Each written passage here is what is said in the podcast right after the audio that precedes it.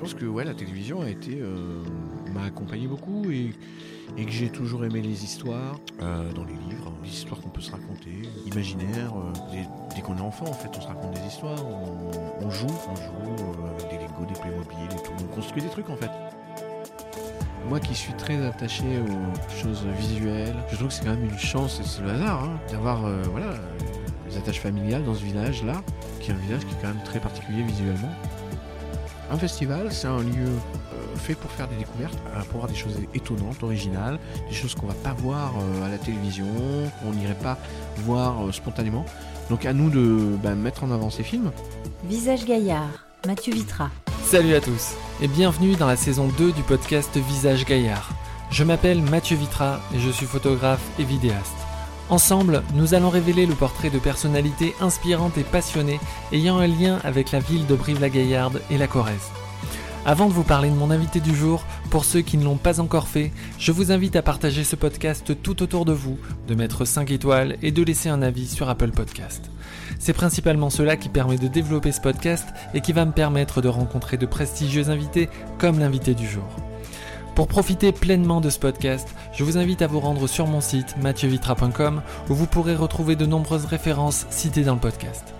Sur mon site ou sur toutes les plateformes de podcast, je vous invite également à utiliser les chapitres pour vous rendre directement au sujet de l'épisode qui vous intéresse.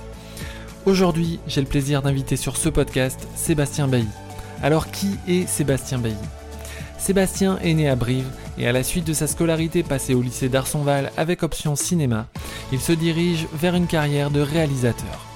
Après plusieurs courts-métrages, il se prépare à sortir en 2022 son premier film long-métrage comme une actrice. Dans cet épisode, il va nous parler de son parcours, comment il en est arrivé à faire ce métier, et il va nous expliquer également les différentes étapes de fabrication d'un film de cinéma, de la première idée jusqu'à la sortie en salle. En 2004, il crée ce qui va devenir les rencontres internationales du moyen métrage. Ce festival de cinéma qui accueille des films ayant un format particulier et qui est connu partout en France. On se retrouve à la fin de ce podcast. Installez-vous confortablement. Très bonne écoute. Bonjour Sébastien Bailly, Bonjour Mathieu, comment ça va? Ça va bien, très bien. Je suis ravi de t'accueillir sur ce podcast. Alors, pour euh, situer un petit peu, pour contextualiser, on est à Collonges-la-Rouge. On est euh, sur une terrasse, il fait un temps magnifique. C'est toi qui m'as proposé effectivement de, venir ici. C'est vraiment super. Euh, pour être un petit peu chauvin, on est dans un des plus beaux, ou peut-être le, hein, on va dire. Allez, on le dit, le plus beau village de France. La Corrèze, c'est Brive, la Corrèze, et de manière générale, Tulle aussi, c'est quelque chose qui est assez présent dans ton travail. Ça a été le décor d'un de tes courts-métrages. Euh, on va en parler un petit peu, tout ça, de ton lien effectivement avec la Corrèze. Euh, tu es un réalisateur. Euh, moi, comme je te disais un petit peu avant d'enregistrer, euh, c'est la première fois que je rencontre un, réalisateur et, ça peut être euh, pour certains un peu abstrait, euh, le travail qu'il peut y avoir dans la construction d'un film, avant, pendant, après. C'est quelque chose qui est un petit peu, euh, un petit peu euh, abstrait pour certains. Donc euh, on va essayer de, concrétiser tout ça. Euh, moi, comme je te disais, effectivement, je suis photographe et je suis vidéaste. Donc j'ai quelques notions, effectivement, de la focale, du cadrage, de la mise en scène, mais, mais c'est évidemment pas du tout le même métier. Euh, donc euh, on, va, on va parler de tout ça. Euh, et pour te dire, tu es le premier invité de cette saison 2 de ce podcast. Donc première question, qu'est-ce que ça te fait? Ça fait extrêmement bizarre. On Ouais. est déjà en saison 2. Ouais, déjà. Et on est déjà en septembre là? Ah, on est déjà en septembre. On est déjà en septembre. C'est passé très très vite. C'est. Oui, vrai. mais non, mais je suis, je suis, je suis ravi, je suis ravi de, de faire partie de cette longue série Je te comprends. de, de, de, de, de brivistes, de gaillards, de corésiens. Exactement. Alors, on va parler un petit peu de tous ces sujets, mais juste avant, je vais te demander ce que je demande à chaque invité, c'est de faire une petite présentation de toi. Ah. C'est pas un exercice évident. Non, sais. pas très facile pour moi, mais euh, bien oui, je suis, je suis réalisateur, euh, scénariste. euh, depuis maintenant, je crois que ça fait une vingtaine d'années que je fais des films en fait. Mhm. J'ai fait des courts-métrages. Je viens de terminer un premier long-métrage. Euh, mais j'ai aussi fait d'autres choses. J'ai co-créé et dirigé le- les rencontres européennes du moyen-métrage de Brive, Mhm. qui sont maintenant des rencontres internationales. J'ai dirigé ce festival pendant 10 ans. Euh, voilà, voilà, c'est essentiellement mes, mes, mes, activités principales sur les, ouais, les 20 dernières années en fait. Euh, j'avais, euh, j'ai une passion pour le cinéma depuis euh, ouais, l'adolescence. Et j'avais aussi envie de transmettre, donc créer un festival, c'était aussi une façon de faire vivre cette passion-là. Mais j'avais aussi évidemment envie de d'écrire, de réaliser. J'ai commencé relativement tôt à écrire et à réaliser. Euh, après, ça a été un parcours long, euh, difficile, on va en parler un peu, j'imagine. Euh, voilà, je suis né à Brive. J'ai eu mon bac au lycée Arsonval, en option cinéma. Ouais. voilà, et puis ici, on est à Collonges-la-Rouge parce que c'est un village dans lequel je, viens depuis tout petit et où je passe la plupart de mes vacances. Ouais. D'accord. Donc euh, ici, euh, ici c'est plus calme qu'à Paris quand même. Hein. C'est pas mal, hein. euh, même s'il y a beaucoup de touristes. Mais, mais non, mais ici c'est très agréable et puis ça me permet de, voilà, de réfléchir un peu. Là, en ce moment, je réfléchis, mais très vaguement en fait, hein, au, prochain projet tout en faisant un peu de bricolage, des travaux, enfin, etc. Quoi. Et j'aime bien ça, en fait. J'aime bien cette alternance entre un travail qui est par moments assez solitaire d'écriture hmm. devant un ordinateur. Euh, euh, des moments plus collectifs quand on tourne, quand on fait la post-production d'un film évidemment. Et puis euh, ici, des choses plus manuelles en fait. Et cet équilibre est plutôt, est plutôt très bon pour moi. Hmm. C'est un lieu de, ressources, hors, hors travail, je veux dire. C'est quelque chose qui est important pour toi Oui, je travaille assez peu ici. je viens jamais pour écrire, en fait, parce que moi, c'est un truc que je comprends peu. C'est-à-dire des gens qui disent Ah oui, je, vais partir au bord de la mer pour écrire. Bah, moi, j'ai plutôt envie de pas rester de, enfin, de pas de regarder l'écran de l'ordinateur. En fait, j'ai plutôt envie de lever les yeux et de faire autre chose. En fait. Mm. Donc non, j'écris très bien à Paris, chez moi. Euh, il pleut souvent à Paris. Euh, donc euh, voilà, on est. Non, non, moi, je, ici, ouais, je. Non, ici, en fait, même quand je fais des choses un peu manuelles, enfin, ouais, je réfléchis, en fait, ça travaille tout seul. Ouais. C'est comme plein de choses, c'est comme faire du vélo, c'est comme. voilà, faire un, sport, on, on laisse vagabonder l'imagination, et en fait, c'est pas mal. Hmm. Donc, oui, là, je, je mentirais si je disais que je pense pas du tout au film que je suis en train de terminer, que je pense pas à d'autres choses à écrire. Mais euh, ça se fait quand même de façon beaucoup plus euh, relâchée, quoi, et c'est pas mal. Ok. Alors, le métier de réalisateur, c'est quelque chose qui est venu assez tôt, tu viens de le dire, effectivement. Tu as, commencé euh, au lycée Arsonval avec Option Cinéma, donc c'était déjà un projet qui, qui, qui, qui, faisait son chemin dans ta tête. c'est un moyen d'expression, c'est une activité artistique, euh, c'est effectivement raconter des histoires. Euh, comment ça t'est venu, même très tôt? Qu'est-ce qui a fait que tu voulais effectivement t'exprimer de cette manière-là plutôt qu'un autre, plutôt qu'un autre moyen artistique ou une autre, une autre activité? Euh, Je sais pas trop pourquoi le cinéma. Après, je pense que, bah, comme beaucoup de gens de ma génération, de la quarantaine là, on a été élevé dans la télévision et par internet. Mm. Donc on a vu beaucoup de films en fait à la télévision. Euh, dans les années 80, 90, il y avait de bien meilleurs films qui passaient, je veux dire, sur les chaînes, euh, les, grandes chaînes en fait. Hein. Donc j'ai vu plein de choses euh, et je pense que ça m'a, oui, ça m'a happé, ça m'a intéressé. j'étais, comme j'étais j'étais enfant unique à l'époque, à ce moment-là. je pense que ouais, la télévision a été m'a accompagné beaucoup et et que j'ai toujours aimé les histoires euh, dans les livres, euh, les histoires qu'on peut se raconter, euh, imaginaires. dès, qu'on est enfant, en fait, on se raconte des histoires, on, joue, on joue avec des Lego, des Playmobil et tout. On construit des trucs en fait. Et je pense que ça, ça m'a, intéressé. puis je pense que l'image, les choses visuelles m'attiraient plus que ce qui aurait pu être la musique. Euh, je, suis incapable de jouer de quelque instrument que ce soit. Malheureusement, je crois que j'ai pas et puis j'ai pas la patience d'apprendre. Euh, je suis pas suffisamment bon en dessin non plus. J'aime écrire, mais euh, mais c'est quand même très solitaire, hein, comme l'écriture mm. pure. non, j'avais ouais, j'avais envie de d'image en fait. La photo me semblait être Euh, non, j'avais aussi envie qu'il y ait un peu de mouvement. Enfin, il peut y avoir du mouvement dans une photo, hein, mais. Mm. Mais euh, ouais, c'est difficile à dire. hein. Pourquoi le cinéma Euh, Non, mais je pense que ça vient quand même beaucoup de la télévision. Des, des films que j'ai pu voir, en fait. Est-ce que dans ton entourage, il y avait effectivement des personnes qui étaient dans ce milieu-là déjà? Pas du Pas tout. du tout. Pas du tout. Et, et personne de particulièrement sensible au cinéma. Hmm. Donc je sais pas, ça, ça, ça, ça arrive un peu comme ça. Et, et puis on- à l'adolescence, on voit de plus en plus de films. Euh, à l'époque en VHS. Euh, puis ensuite au cinéma Arrêt à Brive, qui était à l'époque le club. Il n'était pas encore le Rex. Mhm. Euh, puis l'option cinéma pour essayer d'agrémenter un peu les années du lycée. Et puis avec des amis, on fait des films, on bricole des trucs.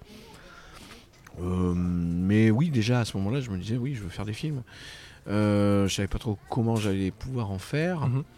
Même si finalement, même après le bac, j'ai- fait très vite des, des courts-métrages en fait. Euh, à l'époque en pellicule. Puisque à ce moment-là, on était. euh, le numérique n'existait pas. C'était encore. on avait encore de la HI8, euh, de la DV en fait. C'était les premiers, les premiers films en DV.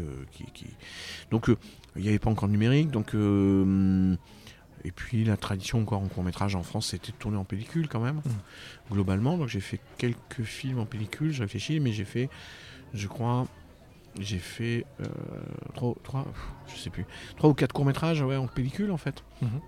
Euh, de façon, euh, on va dire professionnelle ou quasi, enfin avec une équipe, avec une production.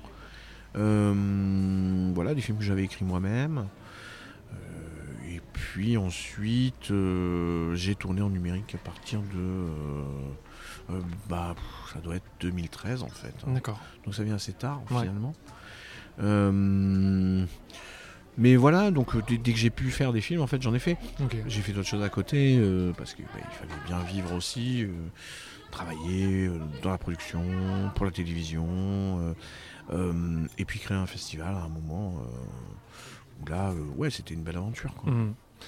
Alors on va parler effectivement de euh, ce projet, euh, de, ce projet de création de, rencontres internationales effectivement du, moyen métrage parce que c'est effectivement une, partie qui est importante effectivement dans ton, dans ton évolution. Euh, dans, dans la construction effectivement de ton activité, tu t'as parlé effectivement de cette, de cette période de ta vie à, Arsonval où il y a eu cette option de cinéma. C'est quelque chose effectivement que, dont tu gardes déjà un bon souvenir et de deux, est-ce que tu le Alors aujourd'hui c'est toujours présent mais pas forcément de la même, su- sur la même forme. Euh, est-ce que tu le conseillerais effectivement à, quelqu'un qui voudrait effectivement se lancer dans ce type de, de- parcours? Ah oui, oui, je le conseillerais. Ouais. Déjà, tout simplement parce que ça permet euh, d'avoir à, à disposition des outils de fabrication de films. Euh, L'option cinéma s'est considérablement développée depuis que moi j'ai quitté le lycée. J'ai suivi un petit peu et c'est vrai que nous on avait encore très très peu de matériel à l'époque. Euh, on n'avait que du montage analogique, hein, pas du tout numérique, hein, ce qui est quand même euh, Aujourd'hui, voilà, tout- tout- tous les enfants savent faire du montage à, à 10, 11, 12 ans parce Mm. que sur une tablette, ils ont une appli, ce qui est quand même assez incroyable. Et, hum, et, et oui, oui, je le conseillerais parce que ça permet de voilà, d'avoir en- entre les mains du matériel. Maintenant, bon, c'est vrai qu'avec un téléphone portable, tout le monde peut, peut faire un, commencer à tourner, à monter, etc. Mais d'avoir un peu plus de matériel là, de rencontrer des gens euh, qui ont la même passion éventuellement, euh, de voir des films, d'avoir des profs qui euh, vous emmènent vers d'autres films que ce que vous connaissez déjà. Mm. Donc, et puis je pense que tout simplement ça agrémente les années du lycée qui, bon, pour certains peuvent être un peu pénibles, un peu longues, et, et je pense que c'est bien d'a- d'avoir ces moments-là en fait. euh, de, de, de, de- création, de- d'échange euh, au sein d'un lycée. quoi. Mm. Donc ouais, je le conseillerais. Euh, après, qu'est-ce que je conseillerais? Moi, j'ai, moi, j'ai pas fait d'école de cinéma, je, je voulais pas en faire. J'ai pas même pas tenté les concours parce qu'en fait, les 3-4 ans d'école me paraissaient infinis à l'époque. Mhm. Et j'avais envie, j'avais envie vraiment de sortir de, de l'école. Bon, je suis allé un peu en fac hein, quand même. Je suis allé en fac, j'ai fait l'histoire de l'art. Mais euh, est-ce que je conseille les écoles? Bah oui, mais ça dépend lesquelles. Enfin, euh, je déconseillerais fortement les écoles privées. Euh, voilà, je conseille éventuellement de, tenter les concours de la Fémis, de Louis Lumière, de l'INSAS en Belgique, des choses comme ça, qui sont intéressantes, ou la Cinéfabrique à, à Lyon, qui est une nouvelle école, avec un enseignement assez différent de, l'enseignement plus classique à la Fémis, mais je conseillerais aussi de fabriquer par soi-même en fait, et puis de faire ses expériences en travaillant pour d'autres équipes. n'importe quel poste en fait, c'est intéressant. Mmh. Et, on, peut comme ça apprendre la fabrication d'un film. Et puis de, voilà, de faire en fait. Il faut, fabriquer, il faut faire, faire des erreurs, faire des trucs euh, très bien, des trucs moins bien. Euh, et si on. Et puis il y a aussi plein de métiers euh, géniaux en dehors de l'écriture et la réalisation qui sont quand même, bon c'est vrai quand très très difficiles, hein, mais mais il y a aussi d'autres choses, hein, des, métiers plus techniques qui sont formidables quoi ingénieur du son, euh, chef opérateur, euh, même euh, dans l'administratif, directeur de production, c'est un sacré boulot, mmh. régisseur, etc. Il y, a, plein de métiers en cinéma qui sont intéressants, même très créatifs comme décorateur, costumier, etc. Mmh. Donc voilà, pour des gens qui qui s'intéressent un peu au cinéma, et puis bon, au lycée, on n'est pas encore sûr de ce qu'on veut faire. Donc euh, ça permet aussi peut-être de vérifier si vraiment ça, ça, nous, parle, ça nous intéresse. Et, puis peut-être de choisir après, et puis c'est pas grave, autre chose. quoi. Hmm. Donc oui, je conseille. C'est vrai que c'est pas effectivement donné à, tout le, à tout le monde de pouvoir effectivement accéder à, ce type euh, d'options, tout simplement parce que dans certains lycées, c'est tout simplement pas présent. Et effectivement, à Brive, on a la chance de pouvoir avoir ça, et, c'est super. Euh, tu es à l'origine euh, de plusieurs courts-métrages. Tu es en train de travailler sur un long-métrage avec au casting Julie Gaillet, Benjamin Biolay, entre autres. donc on va parler de tout ça. Mais je voulais voir avec toi comment, euh, parce que comme je le disais un petit peu en, introduction, euh, c'est un petit peu abstrait effectivement la construction d'un film, comment, comment on fait un film? À partir du moment où on a effectivement une idée de départ, euh, certains réalisateurs ne sont parfois là que comme techniciens et sont au service effectivement soit du scénariste ou soit de celui qui a apporté l'idée. toi, comment tu construis tes films? Quelle est un peu la, la chronologie des événements? Alors peut-être jusqu'à, on va dire jusqu'à la sortie, tiens. Euh, comment, comment ça se passe?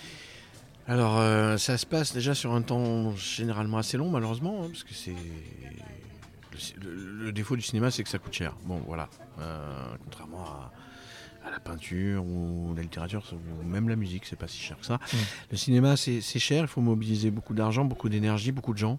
Il faut convaincre beaucoup de gens. Donc on part d'une idée, euh, une idée, euh, voilà, ça peut être quelque chose de très ténu, en fait, de très simple et de. Et puis, moi, je considère que les bonnes idées, c'est des idées. Euh, je note pas forcément les idées au tout début. C'est-à-dire que si elles restent dans ma tête, si elles me poursuivent, c'est que c'est une bonne idée pour moi. Hmm. Donc, il faut que je m'y intéresse. on peut avoir une bonne idée un matin, et puis en fait, finalement, si le lendemain on s'en souvient pas vraiment, c'est que c'était pas pour, pour soi, en fait. Hmm. Euh, ensuite, bah, il y a un long moment quand même d'écriture, enfin de maturation, en fait, de développement de cette idée. Parce qu'une idée de départ, euh, ça peut être euh, une scène simplement, une idée de, de personnage, une sensation. C'est très vague, très... et ça ne fait pas un film d'une heure et demie en général, donc il faut continuer à travailler ça, tirer le fil, voir si le fil il est assez solide, s'il est assez consistant, intéressant, et parfois ça l'est pas, parfois on ne trouve pas. Et une fois qu'on a, voilà, on a commencé à dérouler, on se dit ouais, ouais, il y a quelque chose là qui tient, euh, qui est intéressant, qui est si possible un peu original. Euh, eh bien, euh, on écrit, on écrit différentes versions. Enfin, on commence par faire en fait ce qu'on appelle un traitement, qui est un document d'un nombre de pages assez variable. Hein. La, première mouture, en général, c'est une ou deux pages. On raconte l'histoire comme ça dans les très grandes lignes. Mmh. ensuite, ça peut se développer jusqu'à quelque chose de d'une trentaine de pages. Euh, où on raconte l'histoire de façon plus détaillée, presque scène par scène, sans dialogue. Et puis, euh, parallèlement à ça, on peut faire aussi un. Euh, avec ma co-scénariste Zoé, Galeron, on fait un, séquencier, en fait, c'est-à-dire une sorte de tableau avec toutes les séquences bien. Hum, très, très, très, très résumées, mais avec quels personnages sont dedans, etc. Ça nous permet d'avoir sur 3-4 pages qu'on peut poser sur une table comme ça, une sorte de continuité, d'avoir de, comme une maquette de bâtiment, on voit tout d'un seul coup d'œil. Hmm.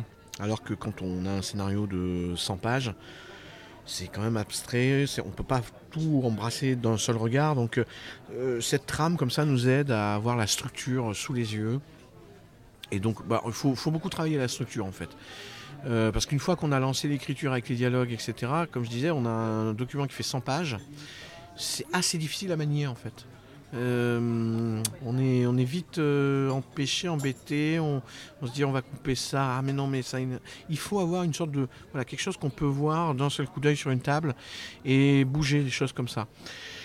Mais si on a une structure qui est assez forte dès le départ, on peut se dire que voilà, on peut écrire assez rapidement un scénario avec des dialogues. Euh, et ça tiendra debout parce qu'on a une structure qui est bonne en fait, hmm. tout simplement. Après, il y aura encore euh, des réécritures de ces versions dialoguées.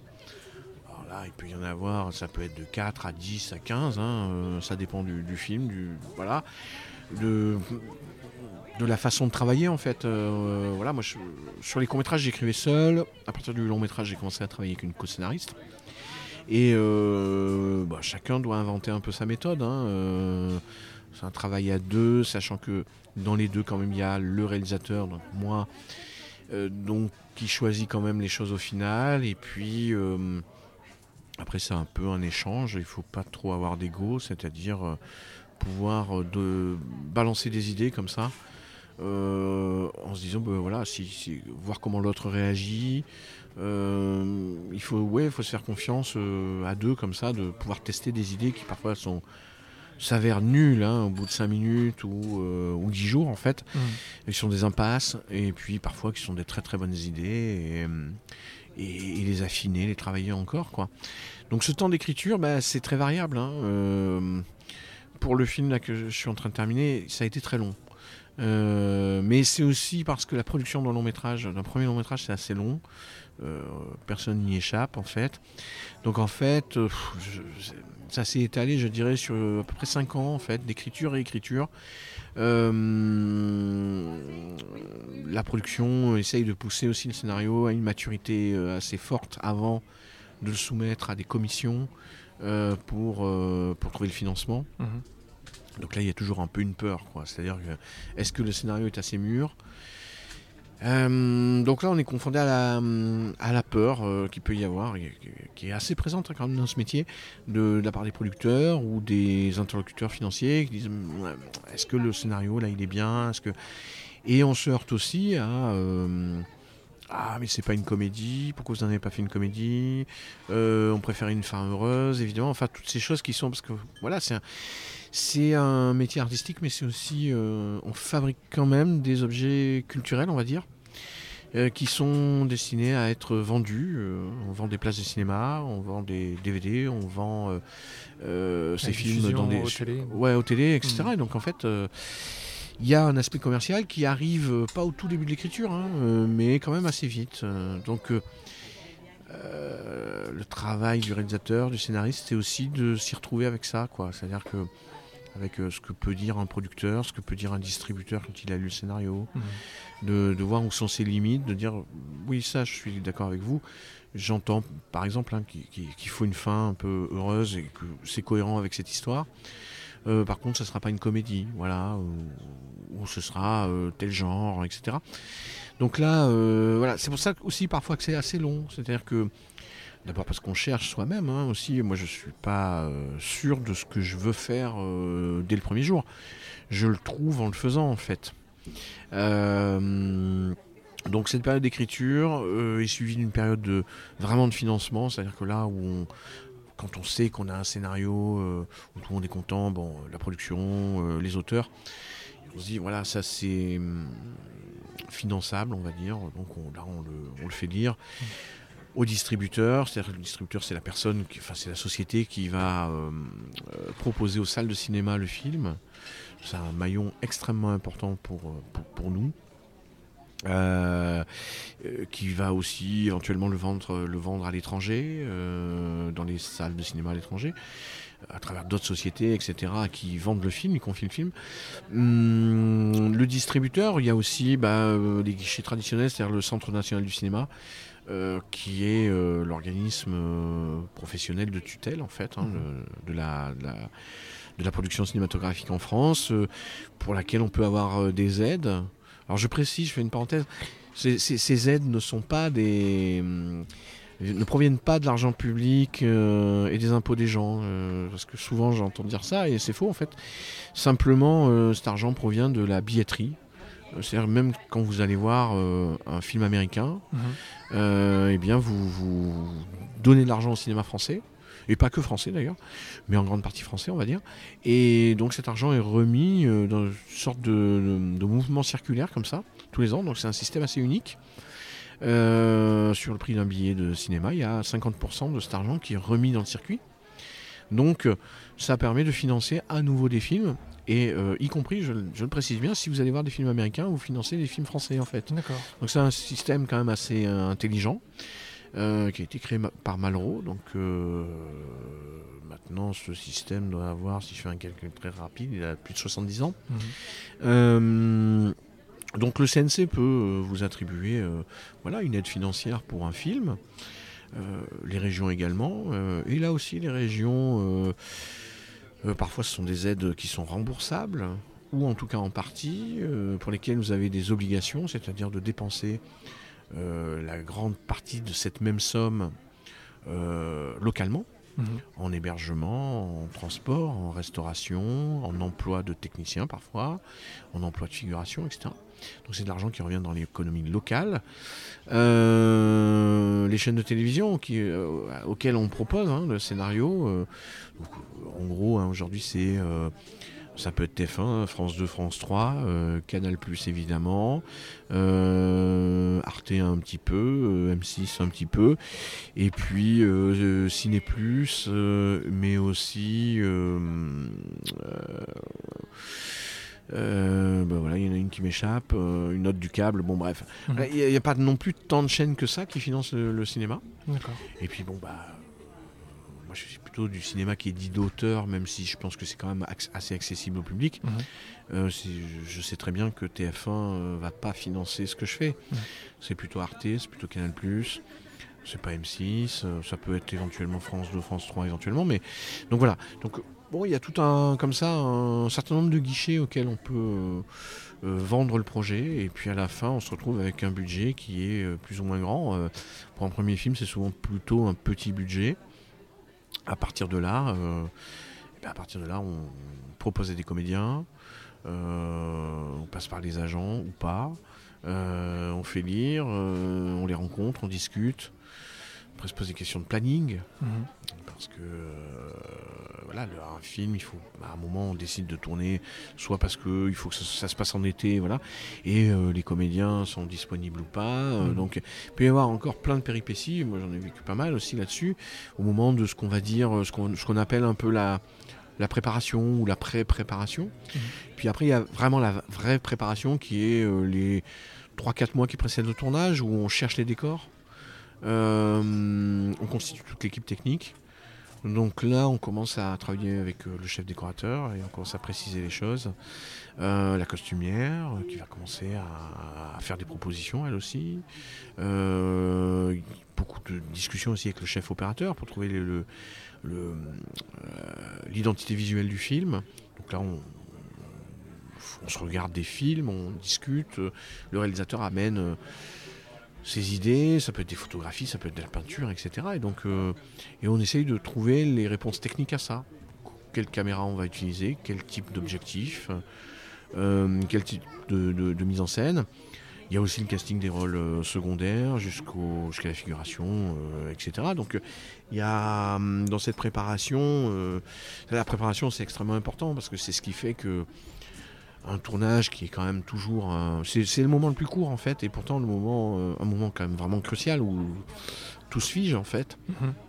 euh, si la préparation est bien faite on a eu du temps ben voilà on est c'est comme une expédition. Si on est bien préparé euh, normalement on met toutes les chances de notre côté pour que ça se passe bien. Parce qu'après le tournage on a un nombre défini de jours de tournage et il est hors de question de dépasser. Sauf vraiment gros problème je dirais, qui ne serait pas d'ordre artistique en fait. Hein. Mmh. Donc euh, la préparation, ouais, c'est extrêmement important. Ça permet au réalisateur aussi de, de, commencer à matérialiser son film, de le voir en fait, en, faisant des repérages pour les décors en fait, même si, enfin, en tout cas moi j'ai une idée assez précise et donc euh, quand j'arrive dans un décor, je me dis oui, c'est proche de ce que j'ai vu, etc. Mais c'est quand même encore mieux de le voir en vrai. Euh, de rencontrer les comédiens aussi, et puis de parler du personnage, euh, de parfois répéter aussi avec eux. Moi je le fais assez peu, mais de répéter ou de faire des lectures, euh, ou pareil, de leur, leur donner des films à voir, des références, parfois de la musique aussi à écouter, des choses comme ça. donc petit à petit, pendant toute cette préparation, toute l'équipe rentre petit à petit dans le film. Mm. Et il devient de plus en plus concret et aussi toutes les, tous les collaborateurs commencent à le voir, à le comprendre. Euh, voilà, il y a encore plein de questions hein, qui viennent au réalisateur tous les jours, hein, mm. euh, de, tous les postes. Mais voilà, ça, petit à petit, euh, ça commence à avoir une certaine cohérence. Et puis vient le tournage. donc là, on a un nombre de, de jours précis. Moi, là j'ai tourné du 1er février au 15 mars. Euh, donc ça fait six semaines. Six semaines, euh, c'est pas mal pour le budget qu'on avait. Euh, ça, beaucoup de films maintenant se tournent en cinq, parfois en quatre semaines. Et le, bah voilà, parce que c'est le moment qui coûte le plus cher, hein, de toute façon. Donc il y a aussi des films qui se tournent en dix semaines. Hein, c'est de plus en plus rare en France en fait, hein, mais bon. Euh, enfin, si je pense à Astérix ou, euh, ou euh, Camelot, voilà, c'est mm. des films qui se tournent sur trois mois en fait. Hein. Mais c'est pas représentatif de la production française quand même globalement. mais six semaines, non, c'est pas mal. donc là, on a ces six semaines. Donc là, nous avons tourné à Paris et proche banlieue. Mm-hmm. trois semaines dans une maison que nous avions louée dans laquelle nous avons refait euh, toutes les peintures. Euh, on a même euh, supprimé un mur, on, a, on a modifié un peu la configuration de la maison en fait. Donc ça c'est un gros travail de déco qui a meublé toute la maison aussi. trois semaines dans cette maison-là, donc, et puis les trois autres semaines dans divers, divers décors, des vrais décors, c'est-à-dire ça pouvait être un café, un restaurant existant, sur lesquels on intervenait assez peu, quelques rues de jour, de nuit, mhm. euh, mais aussi euh, des décors qui sont euh, vraiment entièrement construits par l'équipe déco. dans une pas en studio, c'est vrai que ça se fait de moins en moins. Aujourd'hui, ce qui se fait souvent, c'est de louer un, grand espace, en fait, qui n'est pas forcément un studio. par exemple, ça peut être un hôtel particulier désaffecté dans Paris, dans lequel on fait des bureaux, en fait, tout simplement. Hmm. On fait des bureaux, on fait une chambre d'hôtel, on fait. Euh, euh, je ne sais, on peut faire une classe, on peut faire, on peut faire plein de trucs, en fait, hmm. qu'on réunit comme ça, euh, et d'une pièce à l'autre, on passe d'un décor à l'autre. C'est une configuration assez pratique. donc voilà, on a. Voilà, on a fait ces six semaines-là. Ces six semaines, c'est vrai, assez denses.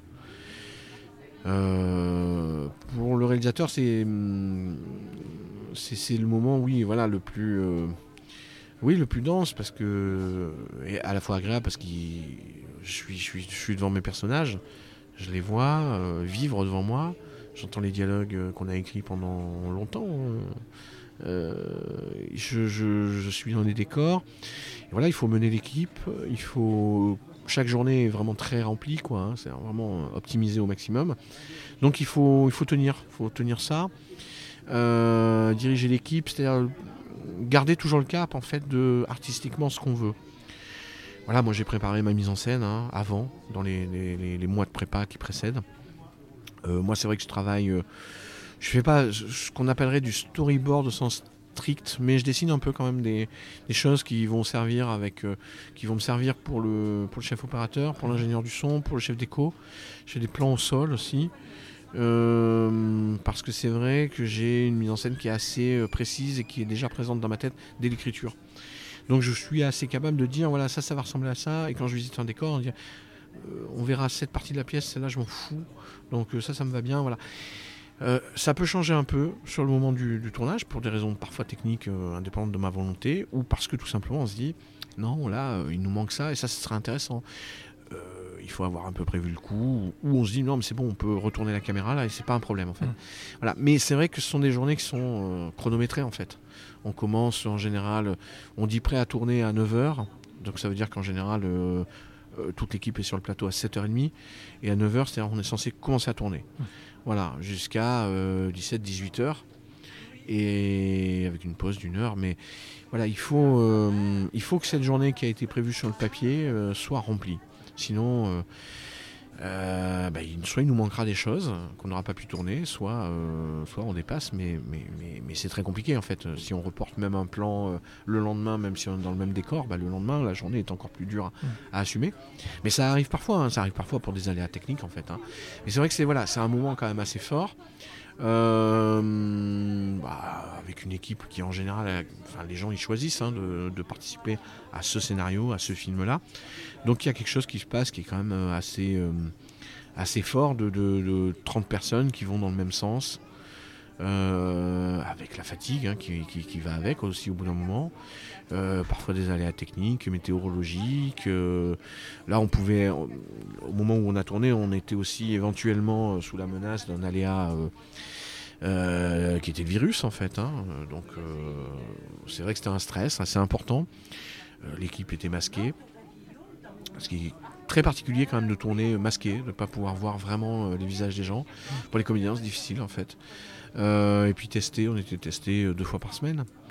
Et euh, tout s'est bien passé. Euh, mais il y a eu des tournages arrêtés en fait, parce que quelqu'un est malade, il faut s'arrêter 7 jours, etc. Mm. Donc c'était vraiment une période très très bizarre ouais, de, de tourner dans ce moment-là. Mais et je pense aussi que ça a, ça a donné aussi à l'équipe une envie encore plus forte de dire bah, euh, beaucoup de leurs euh, amis euh, techniciens étaient à l'arrêt à ce moment-là, étaient chez eux. euh, C'est une période où, quand même beaucoup de gens ont eu assez peur de dire comment on va redémarrer, comment, on va, comment ça va se passer, l'avenir professionnel. Là, ils étaient contents de travailler. euh, plutôt que d'être dans une période euh, chez soi un peu morose quoi.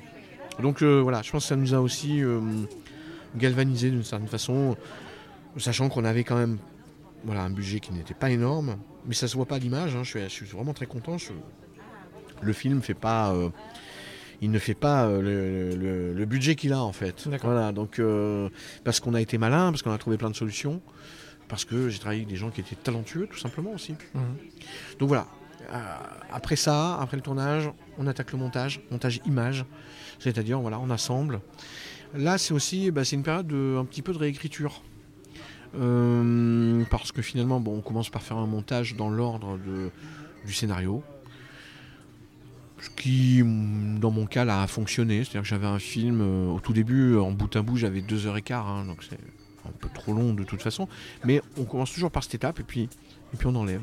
On dégrossit petit à petit, petit à petit, petit à petit, comme ça. Euh, sans forcément couper des séquences entières, mais en fait juste des débuts, des fins de plan. Et puis ça, ça tombe très vite en fait. On, perd des minutes très très très vite. Mhm. Euh, Jusqu'à arriver à peu près à 1h45. Et euh, là, ben, là, on s'est dit, voilà, la structure telle qu'elle était sur le papier, sur le papier elle fonctionne. C'est ça qui est très curieux. hein, c'est pas la même matière. On a une matière écrite au début et, et la structure fonctionne. Et puis une matière euh, visuelle. euh, audiovisuelle en fait qui, et qui réagit différemment. Donc là on se dit bah, tiens si on intervertit telle séquence, si on met euh, je ne sais pas, hein, si on met le- la, la fin au début, peu importe, enfin, on peut faire plein de trucs en fait hein, au montage et donc on réécrit. Euh, et ce qui est assez euh, à la fois perturbant et assez magique, c'est que une séquence à part- euh, qui pouvait être la dixième séquence du film devient la deuxième séquence du film. Elle prend une autre dimension, une autre couleur, Mm. une autre force ou pas. Donc on essaye, on fait des essais comme ça. Donc on, fait euh, plein de versions comme ça du film euh, en montage virtuel. C'est assez rapide, c'est assez euh, maniable. Donc voilà, je travaille avec ma monteuse, on passe des journées à réfléchir, on fait des pauses aussi, où on revoit le film ensemble, puis parfois chacun de son côté. Parfois on montre aussi à des, amis, à des gens de confiance, à des gens qui n'en savent rien, pour voir s'ils comprennent tout. Euh, voilà, on teste et puis, et puis c'est aussi à moi de trouver le film que je veux faire. Et hum, c'est assez étrange parce que ça. évidemment, quand c'est le, le film qu'on veut faire, ça fait des années qu'on l'a en tête, mais on ne le voit pas tout de suite au montage. y a, y a une- il y a quelque chose, il faut s'habituer aux images, il faut s'habituer à. Voilà, même si on est content de ce qu'on a fait, le, le- le montage, le film en lui-même, il vit déjà. En fait, des fois, on dit euh, bah, cette séquence, le, le- film, il en veut pas. Hmm. Il en veut pas, c'est assez mystérieux, mais ça, en elle-même, la séquence, elle est très bien. Les acteurs sont bons, il n'y a pas de problème technique en fait. Mais simplement, elle ne s'intègre pas dans euh, ces 1h30, 1h45 euh, qui, qui, qui- qui sont organiques en fait et qui rejettent en fait ce truc parce que voilà. euh, mais ce qui est compliqué, c'est que voilà, on, joue aussi avec les émotions du spectateur. Euh, on travaille euh, une matière qui est très fluctuante aussi selon qui regarde. Et donc on essaye de, doser aussi, de doser des choses en fait. Euh, on se dit, ah non, là on, est trop explicite, là on l'est pas assez. Là peut-être c'est trop violent, là peut-être c'est, il faut y aller un peu plus. C'est des dosages, et ces dosages ça se joue parfois à, à, à une seconde en fait dans un montage. A quelques images pour euh, ceux qui ont l'habitude du montage, mais et donc euh, ça prend beaucoup de temps. Donc là on a monté, euh, la monteuse avait commencé à travailler un peu pendant le tournage, elle recevait les images chaque jour. Moi je l'ai retrouvée, elle avait pratiquement un bout à bout et à partir de là on a commencé vraiment à malaxer tout ça. Et on y a passé, on a passé de, on va dire, de mi-mars à pratiquement fin juillet, avec des, vers la fin des moments beaucoup plus euh, relâchés en termes de planning quand même, parce qu'il faut, il faut aussi prendre le temps de réfléchir en fait. Voilà, et là, euh, montage image quasi terminé. Je, euh, à la rentrée, là, je retouche des choses, des petites choses, après l'avoir revu, après avoir passé des vacances, etc. Quoi. Mais après, on a le montage son, dans lequel on va intégrer donc. euh, euh, parce qu'on travaille sur un son brut au tout départ, ce son va être nettoyé euh, de, tous les parasites éventuels, la voix va être plus, affinée en fait tout simplement. Et puis on va poser des ambiances, on a du bruitage aussi, on fait du bruitage en studio. On va rajouter même ne serait-ce que des respirations en fait des comédiens, ce qu'on appelle des présences en fait. Simplement un bruit de, de, de- de chemise en fait, par exemple, Mhm. euh, parce qu'il y a une main qui passe sur euh, une épaule. Bah, il, faut le, il faut avoir ce son. C'est ce qui renforce en fait la, la matérialité des personnages, euh, de l'image, euh, la sensualité aussi. Donc on va, on va rajouter des couches de sons, même parfois des sons infimes que le spectateur ne perçoit pas il n'est pas capable de l'identifier, mais ce qui va donner euh, dans son ensemble quelque chose de, vivant ou de très fabriqué ou de, euh, doux, de, d'effrayant, etc. Donc là aussi, euh, on, on fait des dosages en fait. Donc là, je vais avoir euh, 10 semaines de montage son quand même. Euh, donc avec le monteur son, bah, on va aller chercher des, des sons qu'on a enregistrés aussi au tournage, pris séparément. Et puis on va aller en chercher dans des banques de sons. On va aussi en refaire nous-mêmes, parfois, avec un micro simplement comme ça, des, des petites choses qui... je- même parfois quand on, po- on pose un verre, un truc comme ça, on refait, on se dit, ah, au tournage, il est pas beau le son. Euh, C'était pas la priorité, la priorité c'était les comédiens. Et ben on va le refaire, on va faire un truc beau. Euh, donc on a ça, euh, et puis l'étalonnage qui est en gros le, pour, le grand public euh, du Photoshop appliqué au cinéma en fait, hein, où, là aussi je vais, je vais pouvoir dans le détail, grâce au numérique en fait, retoucher la densité de l'image, euh, les couleurs, euh, je peux changer toute la colorimétrie, hein, vraiment, euh, si ça a été en général au tournage, on, se laisse le plus de possibilités pos- euh, possibles, oui, enfin de plus de- de- de- de, d'amplitude possible euh, pour la post-production. Donc on peut changer beaucoup de choses, euh, ou pas. Garder de façon assez brute l'image qu'on a. Euh, on va peut-être effacer dans un coin un truc qu'on trouve un, peu voyant finalement, qu'on n'avait pas bien vu au tournage. Euh. Dans ce film j'ai des effets spéciaux. Euh, donc il y a aussi euh, la finalisation tout l'automne des effets spéciaux. La musique, que j'ai déjà travaillé tout le long du montage d'image avec le compositeur. Mhm. Euh, on a fait des maquettes qu'on a posées. euh, on a fait quantité de maquettes, hein, euh, énormément de maquettes. On les pose à des endroits où on se dit on a besoin de musique. Finalement, cette musique, on la met sur une autre séquence, ça marche mieux. Et puis il y a des, séquences, des, musiques qu'on écarte ou qu'on retravaille. C'est un long boulot aussi, une sorte d'écriture aussi en fait. Et hum, là, à l'automne, vient le moment où on a décidé que la musique, il y en aurait sur telle telle séquence, ce serait tel morceau. Euh, il va falloir l'enregistrer avec des musiciens, donc euh, ce ne sera pas de la musique synthétique. Et donc, euh, elle va s'adapter un petit peu aussi, voilà, et on va la reposer dans le montage. Puis ensuite vient le mixage, où on va donc travailler les niveaux de toutes ces strates de son qu'on a posées.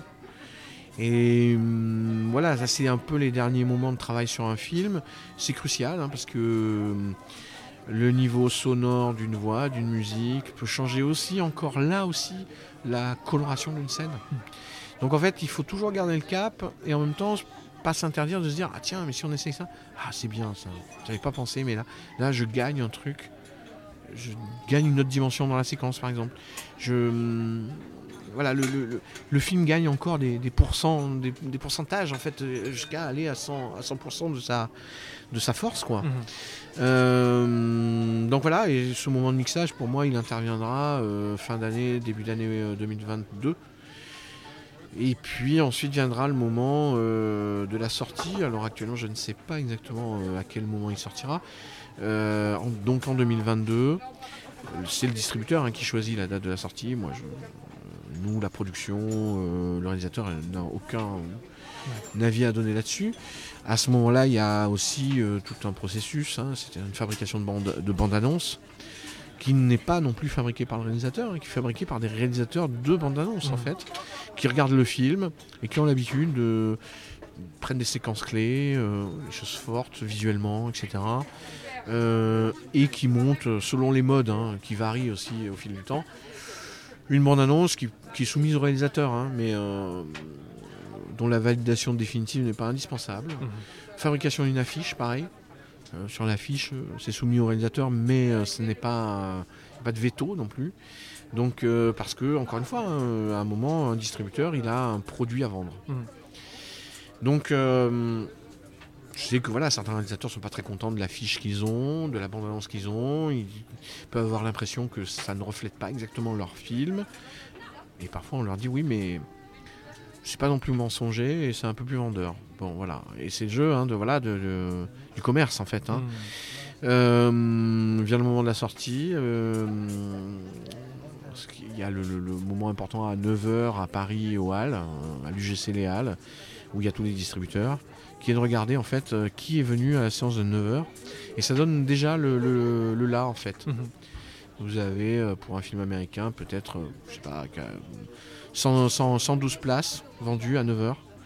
Euh, pour un film attendu, un film français un peu attendu, euh, 84 places. Et puis un documentaire un peu euh, plus, plus- plus- qui peut être un peu pointu, 12 places. Mhm. Mais ça donne en fait une tendance. Puis il y a le 14h, 14h qui est- là c'est le grand public vraiment. Euh, en général les tendances de 9h se confirment. hein. Euh, avec des chiffres tout à fait autres évidemment, mais euh, voilà. Et, et la vie d'un film se joue vraiment dans les jusqu'au dimanche soir puisque en fait c'est le lundi matin que tous les exploitants, toutes les salles de cinéma refont leur programmation pour le mercredi. Donc le mercredi, il y a des nouveaux films qui arrivent, il faut faire de la place. Euh, donc ben voilà, il y a ceux qui ont fait moins d'entrées qui souvent passent à la trappe. Ou parce qu'un film est déjà en exploitation depuis euh, quelques semaines, il a rempli, on va dire, son. Il a fait le plein de spectateurs, il sort pour, pour donner une place à un autre film. Voilà, c'est toute une bataille et c'est pour ça que la, du mercredi 9h au, au dimanche soir 22h, il faut faire le, le- le- le plein absolument de- d'entrées Hmm. pour pouvoir euh, rester en deuxième semaine, puis rester en troisième, en quatrième, etc. Sachant que la vie d'un film en salle euh, aujourd'hui, elle est de plus en plus courte. quoi. Elle est de trois semaines. euh, voilà. Ça se joue sur les trois, trois premières semaines en fait. hein. Mhm.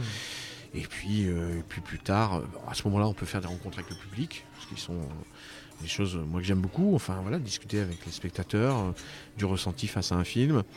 Euh, puis je pense que c'est, on le doit aussi aux spectateurs d'être là, de montrer le travail, de discuter, de les écouter, voilà, c'est parce que sinon c'est assez abstrait. Hein. On, ne voit jamais les spectateurs. Quand ça passe à la télévision, on ne sait pas.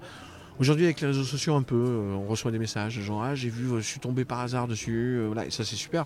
Ou, ou dans les festivals, euh, à l'autre bout du monde, m'est arrivé de recevoir des messages d'Australie pour des courts métrages qui passaient, un court métrage qui a fait le tour du monde, quoi. Mhm. Ça c'était super, mais, mais sinon, voilà, il faut qu'on ait envie de voir les spectateurs, de voir qui sont les spectateurs en fait.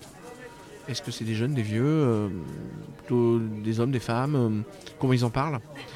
Euh, Sinon, ça reste vraiment très, très, très bizarre, très abstrait. Quoi.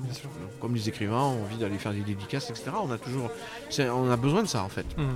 Donc voilà, voilà tout ce parcours qui se fait sur plusieurs années, quoi, en fait. Mm. Puis une fois qu'on a fini ce parcours, il faut recommencer. Voilà. Visage Gaillard, Mathieu Vitra avec Sébastien Bailly. c'est super intéressant. C'est vrai que ça fait pas mal d'étapes. Alors, pour revenir un petit peu sur une des étapes, c'est le choix des acteurs. Le choix des acteurs est super important. Euh, toi, comment ça va se passer? Tu vas, au moment de l'écriture, penser à un acteur ou une actrice particulière, ou alors tu vas écrire des personnages, et après, il va y avoir un casting particulier? Alors, pour les courts-métrages, euh, il m'est arrivé d'écrire euh, pour des comédiens que je connaissais, je me disais, voilà, c'est un rôle intéressant euh, pour lui ou elle. Euh, mais aussi, quand j'ai fait des courts-métrages, il m'est arrivé la déconvenue de bah, finalement, on ne trouve pas euh, dans le planning, on n'y arrive pas. Hum.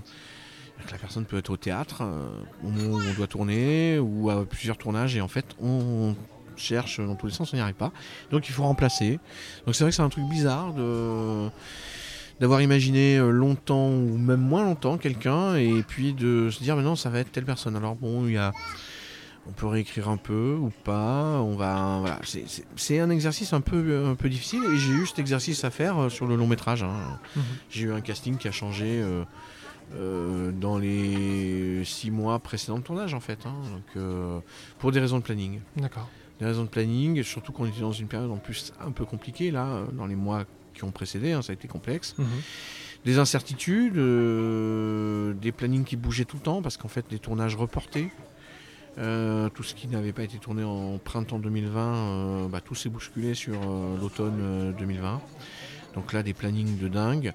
où les gens enchaînaient les tournages parce que voilà, il fallait tourner. Et donc j'ai dû, voilà, je devais même tourner à l'automne et pas en février, mais on a été dans une période tellement complexe qu'en fait, tout a été, euh, euh, oui, assez bousculé. Donc je, change de casting et donc euh, j'ai proposé le film à Julie Gaillet. je cherchais une comédienne entre 45 et 50 ans, c'était le rôle, mhm. pour jouer une actrice. Pour jouer une actrice. J'ai pensé à diverses personnes, mais j'ai pensé à elle que j'avais vu dans pas mal de comédies en fait. Euh, mais aussi au début de sa carrière, je, l'avais vu dans pas mal de, films d'auteur, dans des choses où il y avait plus d'émotion. Mhm. Et je me disais, mais c'est dommage, hein, j'ai l'impression qu'on lui propose plus ce genre de choses. Bon, je vais tenter. Le film étant euh, vraiment centré sur euh, son personnage à elle, mhm. d'actrice, et c'est vraiment un film sur le couple mais qui a aussi un aspect euh, film de genre, c'est-à-dire que c'est un film dans lequel il y a euh, euh, du fantastique. Hmm. Son personnage se transforme, etc. Bon, voilà. et puis finalement, moi, je lui fais passer le scénario et elle le lit, on se rencontre. je l'avais croisé hein, comme ça, mais on s'était jamais parlé plus que ça. On s'était croisé dans des, dans des événements. Je, me dis, mais c'est vraiment le personnage que j'ai devant moi, en fait. Je, sens que, enfin, pas que le personnage c'est elle, mais, mais elle a l'envergure, elle a la stature de l'actrice euh, qui approche la cinquantaine. Euh, physiquement, elle assume ça aussi, euh, voilà, d'avoir bientôt 50 ans, et elle a très envie de le faire. Donc je, je me dis, bon, c'est génial, j'ai- trouvé. Euh, pour le rôle principal masculin, euh, bah, pareil, changement de, de planning avec un comédien euh, avec qui je devais faire le film depuis assez longtemps déjà. Et, et donc je reviens à mes premières réflexions, c'est-à-dire deux ans avant, à qui j'avais pensé et, à qui je n'avais pas proposé puisque j'avais eu l'accord d'un d'un des premiers à qui j'avais proposé. Et donc euh, Benjamin Biolay lit très vite. Euh, ça s'est fait en une journée. hein, Voilà, euh, au milieu du scénario, il m'envoie un texto, il me dit euh, J'aime déjà énormément. Donc en fait, bon, voilà, deux heures après, il me dit Non, mais c'est bon, j'ai fini le scénario, voyons-nous vite, moi je le fais. Voilà, je, je- je veux le faire. Euh, donc on se rencontre, ça se passe très très bien. je précise qu'en plus, hein, pour ces comédiens-là, l'enjeu n'était pas financier parce que c'est pas un, un film euh, financé euh, de façon euh, parfois ce qu'ils ont l'habitude d'avoir. Enfin, ils font aussi des premiers films, hein. Mhm. mais voilà, ils sont pas dans. les- L'intérêt n'était pas purement financier pour eux. C'est-à-dire que c'est vraiment les personnages leur plaisaient. Mhm. Et puis voilà, ils m'ont fait confiance, donc. Ça a été. Et puis, euh, troisième personnage, quand même, c'est Agathe Bonitzer, qui est une comédienne que moi je connaissais déjà dans la vie, etc. Et, euh, euh, qui a déjà une carrière, elle a commencé très jeune, hein, elle était même pas adolescente, elle a commencé à tourner dans les films de ses parents, etc. Mais voilà, et, donc une, une comédienne très singulière que, que j'aime beaucoup, qui a un visage très très particulier, qui est très étonnante et qui a une immense justesse. Donc voilà, j'avais mon trio. Ensuite, pour les seconds rôles, ben, j'ai fait des castings, j'ai rencontré euh, des gens, euh, j'en ai vu plusieurs, j'en ai revu, etc. Euh, voilà, ça se construit comme ça, dans les, finalement, dans les tout derniers mois. Quoi. Euh, mais c'est vrai que j'avais envie, pour les rôles principaux, d'avoir des comédiens identifiés. J'aurais pu aussi choisir des gens qui pourraient être aussi de très bons comédiens, mais pas identifiés du grand public. Moi, j'avais cette volonté-là, quoi, Mm.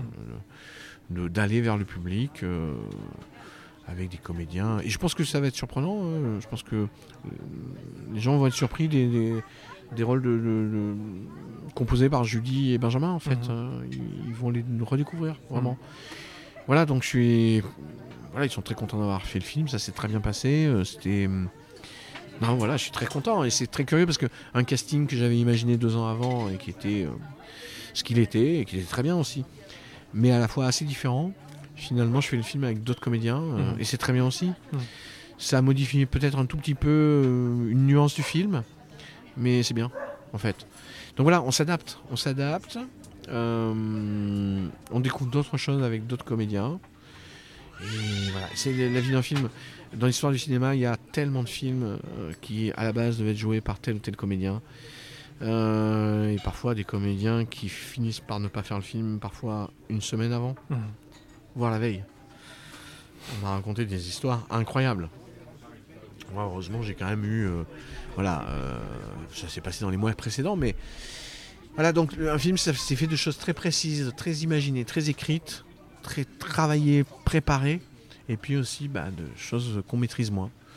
Et voilà, on, on essaye de naviguer euh, avec tout ça, euh, avec une- un peu de pression parce que ça coûte un peu cher, parce que on n'a pas trop le droit à l'erreur, parce que euh, parce qu'il faut qu'on soit content du film qu'on ait fait à la fin nous-mêmes, mais aussi euh, euh, bah, tous les gens qui nous ont fait confiance, qui ont financé, qui ont participé, travaillé dessus. quoi. Mhm.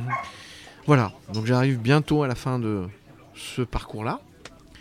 Euh, et après, bah oui, je- j'espère repartir dans une autre, une autre aventure. Une autre aventure, ouais. Mm. Alors pour parler un petit peu effectivement de ce projet, parce que c'est vrai que tu as parlé de, de l'évolution, mais c'est vrai que pour donner un petit peu goût aux, aux auditeurs, euh, le pitch de ce film qui s'appelle Comme une actrice, donc il y a Anna qui est jouée par Julie Gaillet.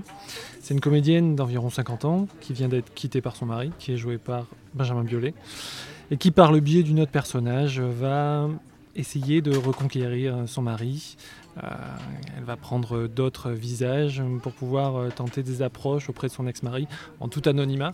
Euh, c'est une vision effectivement que tu as eue en, commun avec euh, tes autres courts-métrages que tu as pu faire. J'ai vu quelques, quelques points communs effectivement avec les courts-métrages que, que, que tu as pu faire euh, auparavant. C'est effectivement ce, ce côté euh, euh, réaction et sentiment féminin. ce ressenti féminin sur les rencontres, sur les situations, des choses qui sont assez, assez, assez précises comme ça. C'est un sujet, j'ai l'impression, qui te touche particulièrement pourquoi ce, point commun Moi, si je l'ai vu, effectivement, peut-être que d'autres euh, le verront. Est-ce qu'il euh, y a une, raison particulière pour que ça, te touche autant? Alors c'est vrai que les, les courts-métrages étaient euh, essentiellement centrés sur les personnages féminins, mmh. personnages principaux féminins, le long-métrage aussi. Alors, pourquoi euh, Je ne saurais pas vraiment facilement le dire. Euh, sans doute parce que l'altérité m'intéresse, sans doute parce que je trouve que c'est plus riche de s'intéresser à des personnages qui sont un peu différents de moi forcément, et en même temps je me reconnais dedans, euh, je le vois après, en ayant terminé les films en fait. Il y a plein d'actrices que j'ai envie de filmer. Euh, aussi, tout simplement. Euh, je trouve que c'est intéressant aussi de, de travailler des personnages féminins euh, forts. Il y en a dans l'histoire du cinéma, mais il faut reconnaître que la majorité quand même, si on regarde les premiers rôles hein, dans l'histoire du cinéma, sont tenus par des hommes. Et je pense que ça permet, du coup, si on prend, on adopte un autre point de vue, bah, de revisiter un certain nombre d'histoires aussi. Donc là, euh, c'est une histoire qui est très centrée sur le couple, sur le couple dans sa durée. C'est un, vieux, couple, entre guillemets, hein, qui, ils sont ensemble depuis 20 ans, euh, qui est un peu à bout de souffle, donc, euh, et qui vont essayer de, renouveler en fait un peu le cœur de, ce qui a pu les unir. puisqu'elle va se transformer en fait physiquement, prendre l'apparence d'autres femmes et d'une en particulier, et avoir une histoire avec son ex-mari quoi. Et, hum, je sais pas comment dire. Enfin, c'est vrai que j'aime les histoires aussi. Même dans les cours, il y a, c'est pas des courts métrages fantastiques, mais il y a des petites choses qui frisent de fantastique un petit peu, où on est euh, hors de, on en sort un petit peu, un peu onirique, très légèrement. Mais en même temps, j'ai pas envie de faire des films de genre absolument, quoi. Donc j'aime bien ce mélange en fait d'étrangeté et de choses qui sont tout à fait euh, dans le réel en fait. Mhm. Euh, bah, je sais pas, c'est un goût assez personnel qui vient sans doute peut-être hein, de, lecture ancienne, hein, de, ce que j'aimais parfois chez Maupassant, chez Edgar Poe. Euh, euh, ouais, c'est des choses qui m'ont assez marqué et, j'aime bien qu'il y ait une petite pointe de, de fantastique, d'onirique, sans tomber dans la, j'espère en tout cas, dans une poésie un peu un peu mignonnette, un peu jolie. Il faut, il faut tordre un peu le truc quand même, quoi. Mm. Voilà. Euh, mais ouais, c'est vrai. Et puis le fantastique, ça permet des.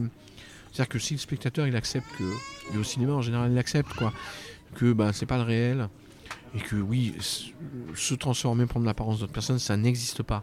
Mais c'est pas grave, c'est un pacte avec le spectateur. Mm. Euh, comme on accepte que euh, les personnages de Star Wars, ils sont dans un autre truc et, en même temps s'y attachent en fait. On, les aime en fait. Donc euh, euh, ça permet de renouveler les, histoires, ça permet de revisiter en fait, ça permet de, des fantaisies qu'on peut pas avoir dans la vie réelle. Mais c'est comme un conte. C'est le et si. Hmm. Et si je pouvais me métamorphoser, si je pouvais prendre l'apparence de quelqu'un d'autre, qu'est-ce que j'en ferais? Quelles seraient les conséquences? Etc. etc. Et mm, c'est vrai que du coup, le, film a une, forme assez métaphorique en fait. je pense que le spectateur, il, après, il, y retrouve des choses de lui, de son histoire, de son vécu, mhm. euh, ou des choses qui sont différentes de ce qu'il a vécu. Mais euh, l'aspect fantastique, voilà, lui permet de aussi de mettre à distance avec la réalité. Moi, j'ai pas envie de faire des films purement euh, réalistes en fait. Mhm. Même si euh, la réalité sociale euh, est importante pour moi, euh, dans ma vie de tous les jours, la réalité sociale, politique, etc., c'est très important. Je me sens pas obligé de faire des films comme ça.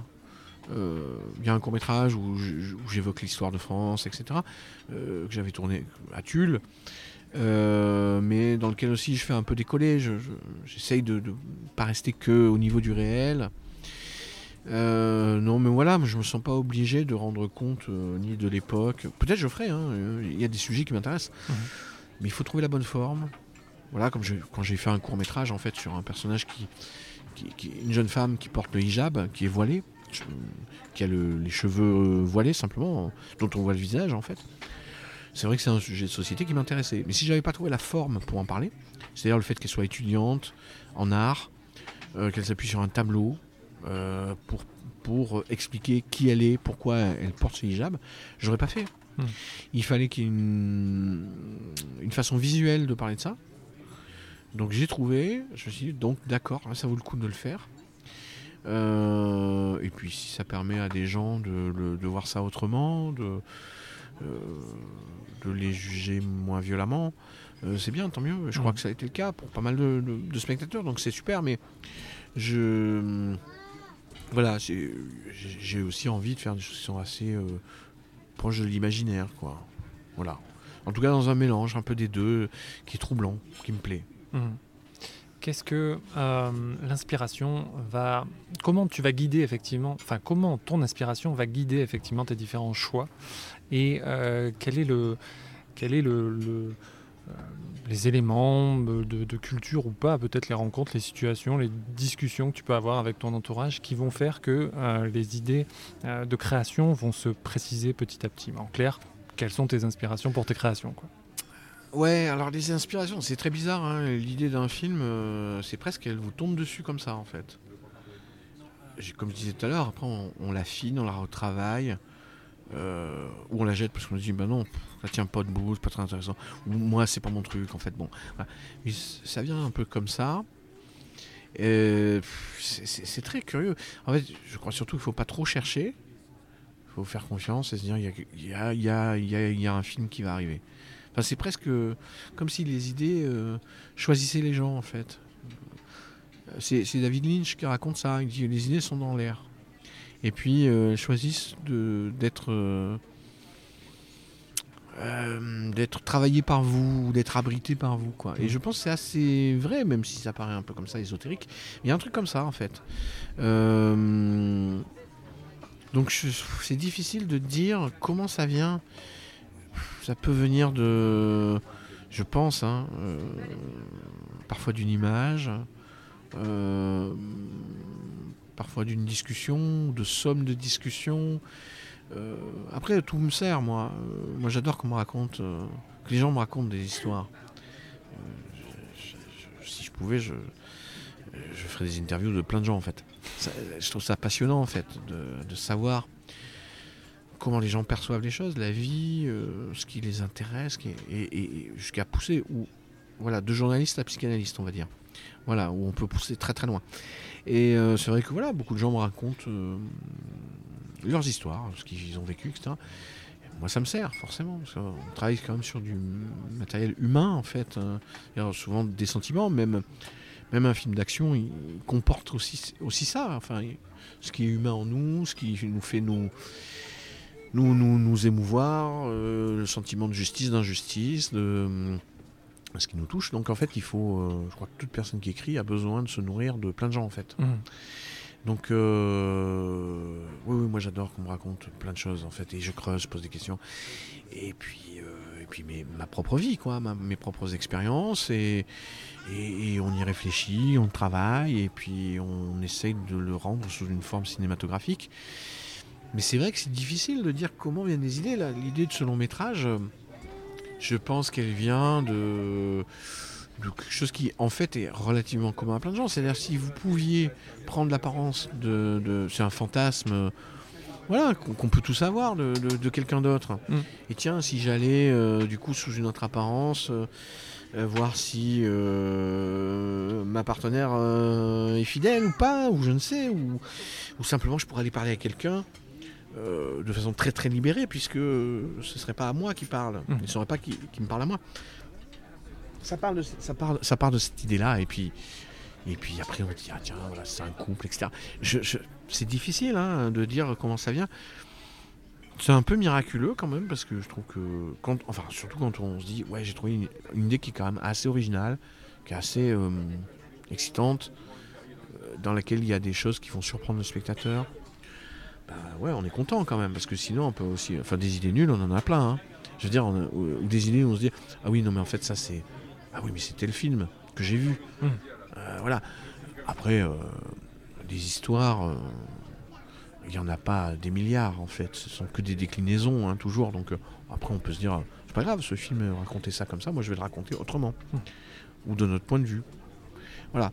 Mais quand on a trouvé un truc vraiment original, ouais, on est, on est content. Quand je, sur le court métrage là, de cette jeune femme qui porte un voile, euh, quand j'ai trouvé la forme, c'est-à-dire qu'elle allait euh, prendre, euh, s'identifier à, un tableau, un tableau qui est au Louvre, je me suis dit, bah ouais, ça c'est bien, ça c'est fort.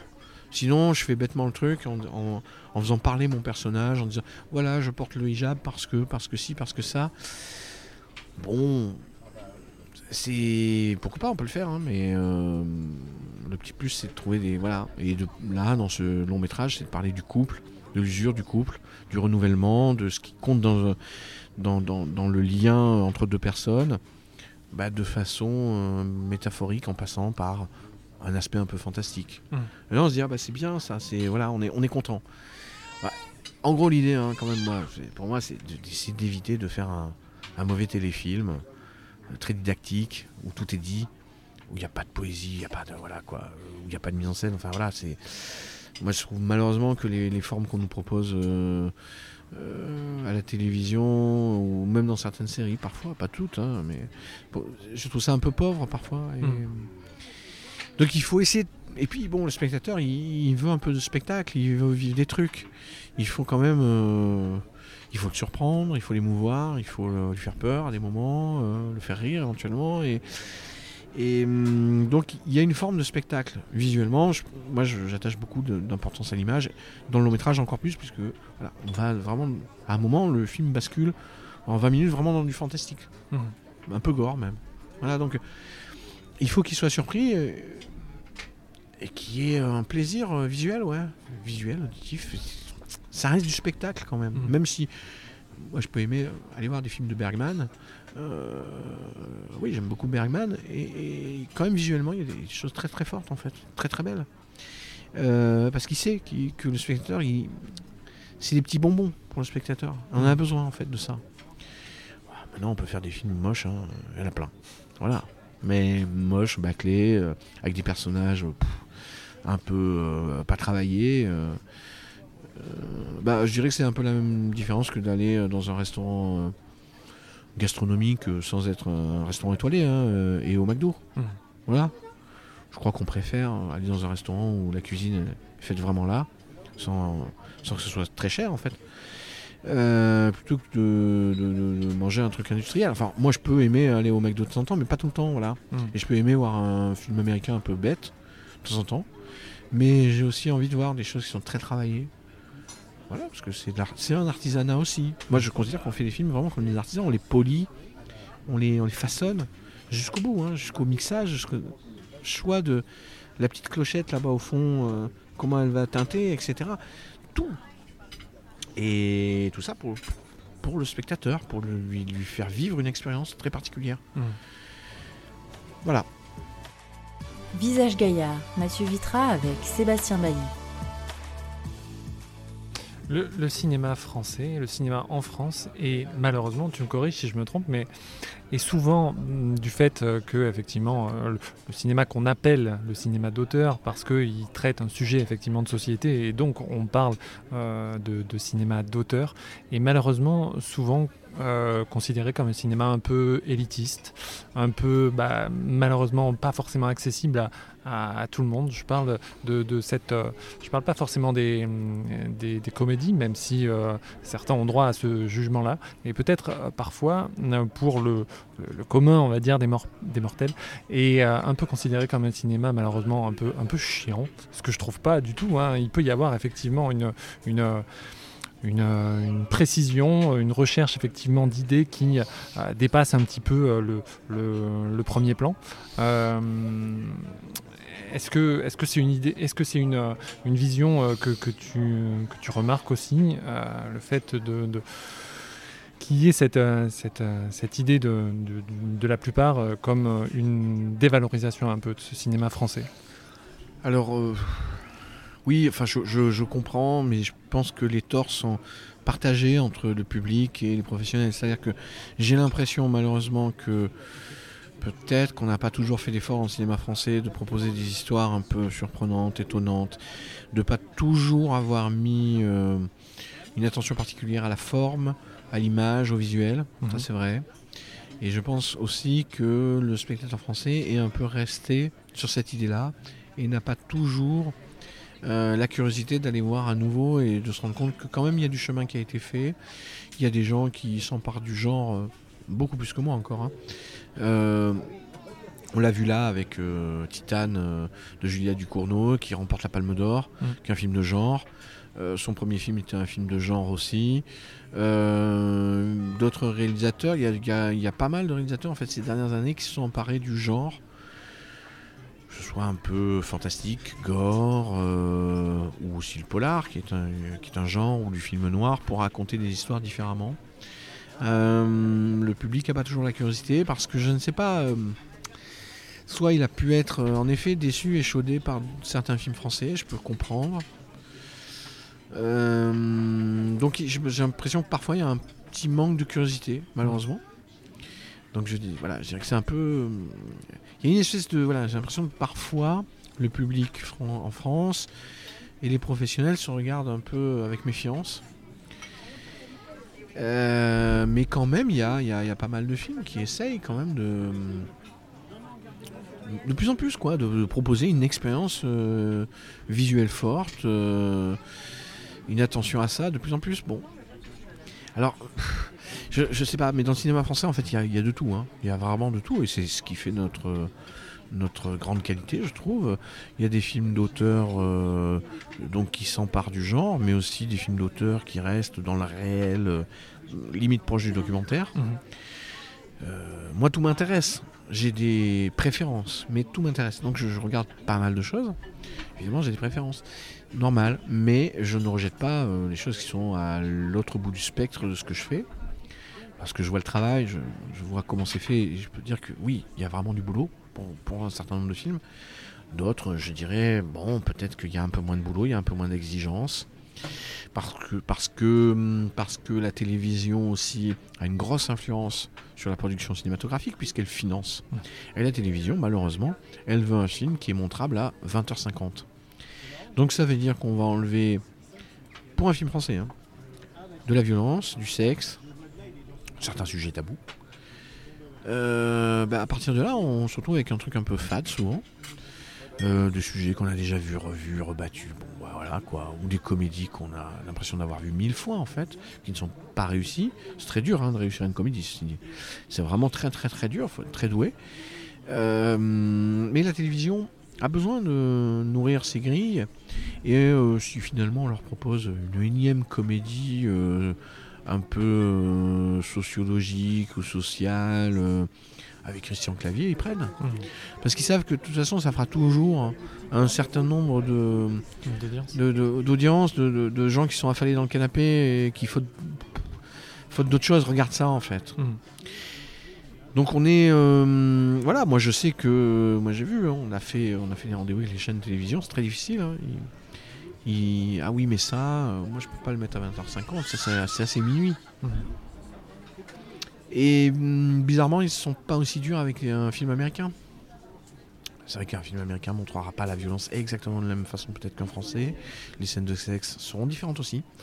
Mais il y en a dedans pourtant. Mais c'est accepté plus quand c'est codé d'une certaine façon par les Américains que par nous. Mhm. Donc c'est très compliqué. Donc en fait, on est, hum, on est, on est un peu battu par ça, quoi. Et non, moi j'ai envie de dire, bah, soyez curieux. Alors, euh, les gens vont me dire, ouais, mais aller au cinéma, d'abord ça prend du temps, c'est cher. Oui, mais aujourd'hui, vous avez, euh, même sur Netflix, en fait, vous avez quelques films français. Je dis pas que la programmation de Netflix est géniale. hein. Malheureusement, c'est pas encore ça. Mais il y a quand même des, des films français, il y a des choses à voir. Donc, euh, bon, bah là, ça vous coûte pas grand chose. Et puis, si vraiment ça vous ennuie, au bout de 30 minutes, vous arrêtez. Et peut-être vous allez découvrir des trucs que vous allez être étonné, en fait. Donc, il faut un peu de curiosité.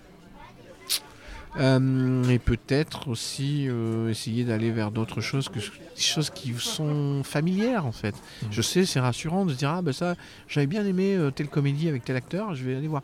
Oui mais non, allez voir autre chose aussi, et pas forcément des comédies. Et hum, ouais, combien de fois des gens m'ont dit je suis tombé par hasard sur un truc. Ben dis donc, euh, quand c'est sorti, ça m'avait pas du tout parlé.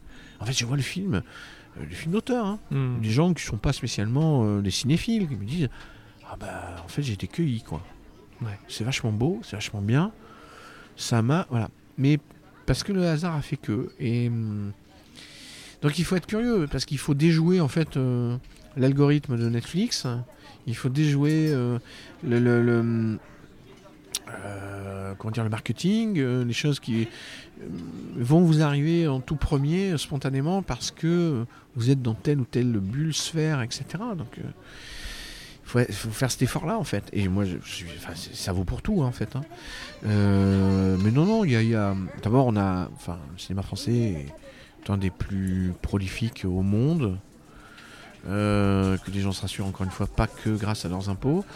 Euh, et un des plus appréciés, un de ceux qui s'exportent le plus. Euh, Il y a les Américains, il y a les Indiens, mais c'est très local, hein, mais Mhm. les Indiens produisent énormément de films. Euh, ils font beaucoup d'entrées. Et puis, il y a le cinéma français.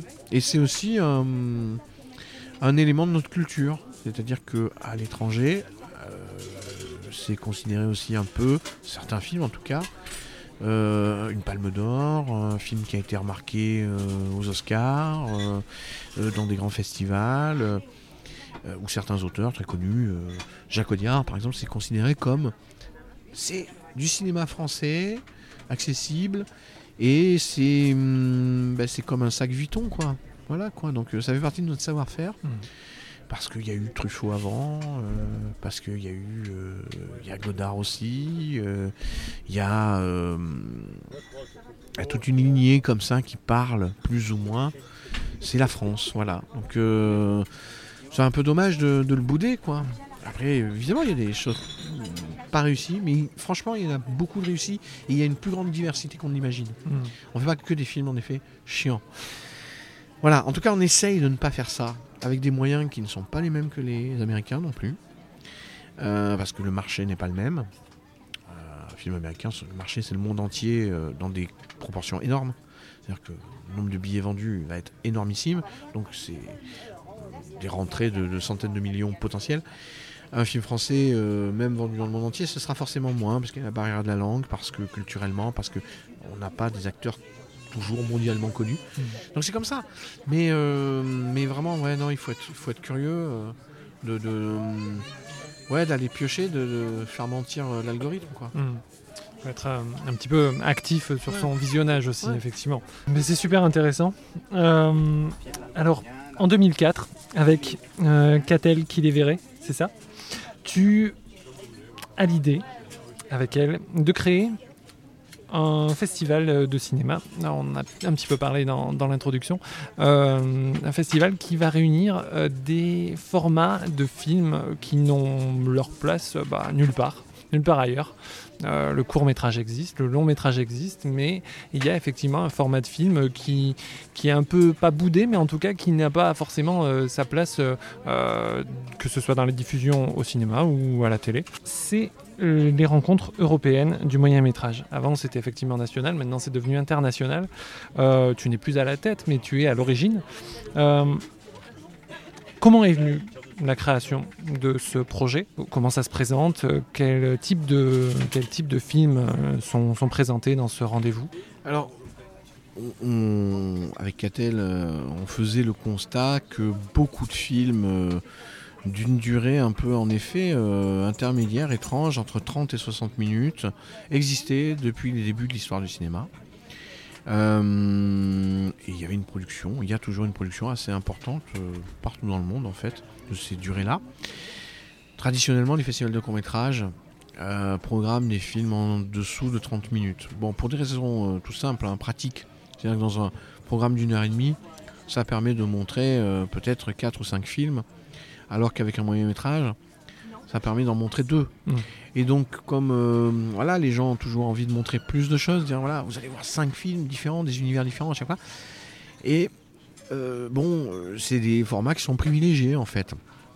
Euh, alors que ce format, entre 30 et 60 minutes, il existe depuis les débuts du cinéma. C'est-à-dire que c'était même le format majoritaire au tout début. Dans l'art forain qui est le cinéma, on avait plutôt des films de 45 minutes. En fait, c'est des histoires de, de- de- de bobines en fait. hein. Il fallait que le- les bobines en- qui étaient en pellicule à l'époque, je le rappelle, euh, devaient pouvoir être portées euh, par les bras d'un homme. Mm. Donc c'était pas des films d'une heure et demie encore à l'époque. Donc c'était plutôt des 45 minutes, euh, parfois 30, etc. Et qui étaient donc programmés en salle, les gens allaient voir, et parfois ils allaient voir un double programme, deux fois 45 minutes. Mm. Il y a plein plein de films dans l'histoire du cinéma qui sont sur cette durée-là.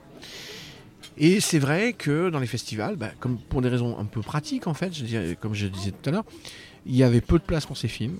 Et on s'est dit, un festival, c'est un lieu euh, fait pour faire des découvertes, euh, pour voir des choses étonnantes, originales, des choses qu'on va pas voir euh, à la télévision, qu'on n'irait pas voir spontanément.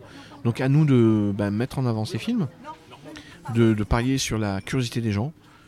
Et donc on a préparé ce festival avec euh, l'idée qu'il y ait une compétition donc, de films récemment tournés. Euh, on a invité les réalisateurs qui venaient à la rencontre du public, de la presse, presse nationale qui est venue dès la première année. Euh, mais aussi des films de rétrospective, avec des thématiques ou des rétrospectives consacrées à tel ou tel cinéaste. Et puis un ciné-concert en plein air, des événements un peu festifs du coup, Mm. euh, mais aussi des événements professionnels avec des tables rondes, des séances pour le jeune public. Donc on voilà, crée un, événement qui sur cinq jours suscite la curiosité, où on vient voir des films. Alors parfois on peut se dire bah oui je suis allé voir, euh, voilà, on avait programmé par exemple tout simplement Duel de Spielberg, qui est son premier film, qui est un film qui dure une heure et qui est, euh, euh, qui est accessible à tout le monde et qui n'est pas si connu que ça, mais voilà, qui est dans ce format-là. Et puis aussi euh, un film, des films muets euh, des années 30, euh, des, choses très très différentes, mais en les accompagnant aussi, en présentant les films. en les remettant dans un contexte, en précisant quel est le parcours du réalisateur, etc. Et à partir de là, on peut intéresser les gens, c'est-à-dire que les gens se disent bah, c'est pas pour moi, euh, c'est bizarre, je connais pas bien tout ça. Non, après ils se laissent aller au plaisir de regarder euh, des images qui bougent et, et qui, qui leur provoquent des émotions. Mm. Donc c'était ça l'idée. Donc euh, on, a, on a créé ce festival en effet en 2004, festival créé par, au sein de la Société des réalisateurs de films, qui est donc une association qui regroupe tous les cinéastes français, qui organise la quinzaine des réalisateurs à Cannes depuis 68, 1968. Et donc depuis 2004, elle organise aussi cet événement-là. Donc on a, voilà, on a, on a fabriqué cet événement pendant, euh, pour ma part, pendant 10 ans. Euh, j'ai fait 11 éditions, 10 ans, 11 éditions, et j'ai passé le relais ensuite. Le festival existe toujours, tous les printemps à Brive, euh, en général au mois d'avril, même si les choses ont été un peu perturbées ces derniers, deux dernières éditions pour les raisons sanitaires qu'on connaît. Euh, voilà, donc je, suis ravi que ce festival qui doit être, alors comme je pense que c'est la 18e édition l'année prochaine ou quelque chose comme ça, je crois. Donc euh, je suis ravi que ça continue et qu'il y ait euh, toujours bah, des jeunes cinéastes qui viennent présenter leurs films, qui est un public de curieux, qui, qui est fidèle, un public assez nombreux en fait qui va à ce festival-là. quoi. Mm. Donc c'était l'idée, c'était de voilà, d'être aussi dans une forme de, de générosité, de, de montrer des choses qu'on a pu aimer, les faire découvrir et voilà, c'est aussi ça la cinéphilie en fait. Mm. Euh, moi j'aime toujours faire ça. euh, parfois je vais dans des lycées, euh, je parle de films qui ne sont pas les miens. euh, J'essaie d'expliquer la, la mise en scène. Euh, voilà, j'adore montrer un film d'Hitchcock et d'e- d'expliquer comment c'est mis en scène. C'est passionnant. Et hum, bah, parfois, voilà, les gens se disent Ah oui, tiens, c'est tout est pensé. Bah oui, tout est pensé. Tout est pensé pour votre plaisir, pour votre, euh, pour votre déplaisir, bah, pour avoir peur, pour, avoir, pour, pour pleurer, pour rire, et- etc. C'est un travail, c'est un art, voilà. Donc euh, voilà, ce festival, il, a, il remplit cette mission, une mission de partage, euh, d'éducation à l'image aussi. Voilà, moi j'étais ravi de le faire. Moi, j'ai arrêté parce qu'à un moment, j'avais le sentiment que 10 ans, j'avais fait le tour. Et dans ce cas, il faut, bah, il faut passer la main. Et j'avais aussi envie de prendre plus de temps pour me consacrer à mes, à mes films. Euh, voilà. Très bien. C'est vrai que c'est un festival qui est connu euh, bah, partout en France. Euh, tu l'as dit, c'est un festival qui, reçoit des, des films de différents types. Il peut y avoir effectivement des documentaires, des comédies, des cinémas un peu plus bah, d'auteur, comme on l'a dit. Qu'est-ce que ça va déclencher auprès des euh, réalisateurs qui viennent euh, présenter leurs films Est-ce qu'il va y avoir effectivement, bon déjà comme c'est un lieu de rencontre, c'est comme un petit peu bah, les, euh, les, salons aussi entre professionnels, il peut y avoir effectivement des discussions, peut-être même des projets qui naissent par ces rencontres-là, ça ça peut être intéressant aussi. Et est-ce que ça va effectivement déclencher euh, d'autres choses à la suite de, de, ce festival. C'est peut-être pas l'objectif premier, mais ça a pu au cours des années dessiner des choses. Oui, oui. Euh, bah, je prendre un exemple, euh, parce que je pourrais en prendre plusieurs, mais bon, je vais prendre celui-ci. je pense à Guillaume Braque, qui est un réalisateur qui maintenant a fait plusieurs longs métrages, dans une certaine tradition très française je dirais, qui va de Jacques Rosier à Éric Romer, un peu Chabrol, euh, dont nous avons découvert euh, euh, le travail à travers un moyen métrage qui s'appelait Un monde sans femmes, dont les, rôles étaient interprétés par Vincent Macaigne et Laure Calamy, donc des acteurs qui en plus depuis ont fait un beau parcours jusqu'aux nominations César, etc. Euh, le film de Guillaume Braque, Un monde sans femme, durait donc 50 euh, minutes. Moi, je l'ai vu euh, ben, au moment où on préparait la sélection, c'est-à-dire que à cette époque-là, en tout cas, on regardait beaucoup de DVD. Aujourd'hui, c'est des, liens, mais peu importe. Mhm. Donc, on, regardait comme ça des centaines de films pour en retenir une vingtaine en compétition. Je vois ce film et je me dis tiens, c'est un film assez, alors pour le coup là, qui est très dans le réel. Euh, très humble dans sa forme, mais avec des personnages extraordinaires, très bien incarnés, des personnages très bien travaillés, c'est d'une grande finesse.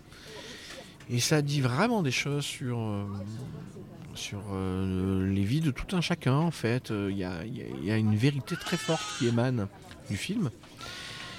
Donc voilà, donc on sélectionne le film. On se dit, voilà, le, le film n'est pas très impressionnant comme ça. On se dit, non, c'est un travail très très fin, très intelligent le film n'avait pas été repéré avant. Il avait été refusé par plein de festivals, y compris des festivals assez prestigieux. Nous, on le prend. Le film remporte le Grand Prix. Finalement, le film sort en salle. Un film de 50 minutes qui sort en salle. Qui a une presse nationale euh, dithyrambique. Presse nationale euh, qui avait découvert le film à Brive. Donc en fait, c'est vrai que pour beaucoup de réalisateurs qui sont passés par euh, et qui sont aujourd'hui les jeunes réalisateurs, enfin de notre génération là, euh, du cinéma français, euh, Brive est le, a été pour eux le premier contact avec des journalistes du Monde, de Télérama, de Libération, de, de, des émissions de France Culture, de France Inter, etc. Mmh. Donc c'est vrai que ça ça a permis euh, de, voilà, de focaliser sur ce film-là et de lancer en fait la carrière du film après dans d'autres festivals, en France, à l'étranger. Faire une, sortie DVD euh, aussi très belle, qui a très bien marché. En salle, ça a vraiment bien marché pour un film de 50 minutes. Hein. C'est euh, plusieurs dizaines de milliers d'entrées. Et, et donc, voilà, et puis ça a permis à Guillaume Braque de faire aussi, de le lancer, de faire d'autres films par la suite, des longs métrages. Mmh. Voilà. Euh, donc, en effet, oui, c'est le but d'un festival, c'est de faire découvrir des cinéastes. Euh, le festival de Cannes, tout simplement, a aussi ce but-là, puisqu'il y a aussi, euh, n'y a pas que des réalisateurs qui ont une très très longue filmographie derrière eux. donc le but, c'est de faire découvrir, de, de, faire ce lien entre la presse, les créateurs, et puis tout simplement entre les réalisateurs et le public. Voilà, parce que pour beaucoup, bah, là en tout cas, par exemple dans ce cas-là, comme le film avait été très peu vu en festival avant, euh, le réalisateur Guillaume était très content de rencontrer du vrai public, d'avoir des réactions des gens. Mmh. Donc ça pour lui c'est un moment euh, inoubliable en fait. Il, me dit mais voilà moi Brive euh, c'est cher à mon cœur parce que il s'est passé des choses très très fortes pour moi là-bas. Mmh. Donc, donc ouais, c'est ça le but. Hein. Et puis, en effet, de faire se rencontrer les réalisateurs entre eux. on se croise essentiellement dans les festivals. hein. C'est comme ça que naissent des amitiés, hein, parfois. Euh, qui font que parfois les gens vont travailler ensemble, écrire ensemble. ou- voilà. Et, et, hum, alors, les festivals sont des lieux de, de convivialité extrêmement importants pour une profession, comme tu le disais, comme pour des, des- comme peuvent l'être les salons, les congrès, etc. C'est, un moment où, euh, en effet, on a le temps d'échanger, euh, parce que malgré tout, il y a quand même quelque chose d'assez solitaire, pour les auteurs en tout cas, Mm. et que c'est un milieu très concurrentiel aussi. Donc c'est bien quand on se croise dans quelque chose de convivial, où chacun vient présenter son film, même si on est en compétition les uns avec les autres. Euh, alors que le reste du temps, on est dans nos préoccupations, dans nos écritures respectives. Euh, pour la majorité à Paris, parfois d'autres en, en province, mais on n'a pas toujours le loisir de se croiser tant que ça. Après, euh, voilà, c'est des amitiés se créent et on, et on se voit après, euh, en dehors des festivals, etc. Mais, mais c'est important ça aussi. C'est important de parler avec des cinéastes qui travaillent très différemment, qui ont des pré- préoccupations très différentes, euh, d'échanger, voilà, de, et puis de voir le, le travail des autres. D'accord. À l'origine, ce festival, euh, tu me corriges si je me trompe, mais devait- ne devait pas se faire à Brive. Il devait se faire à Toulouse, à ce que j'ai lu? Euh, Qu'est-ce qui a fait que. Non, bah, il, enfin, pff, il devait pas. C'est-à-dire qu'on cherchait une ville. Euh, quand on prépare un projet, on se dit, ben, c'est quoi, c'est quoi notre public, etc. Donc, c'est vrai qu'on avait pensé à tous parce que c'est une ville étudiante, incomparablement par rapport à Brive, évidemment. Euh, même s'il y a des étudiants, mais c'est pas le même nombre. Et on s'était dit, voilà, euh, un festival de cinéma, les étudiants, ça va les intéresser, ça va leur plaire. Il se trouve que on n'est pas allé très loin en fait dans, dans les démarches euh, à Toulouse. hein. Honnêtement, on n'est pas allé loin. En fait, c'est simplement, on s'est rendu compte que le contexte n'était pas très favorable au moment de la création du festival.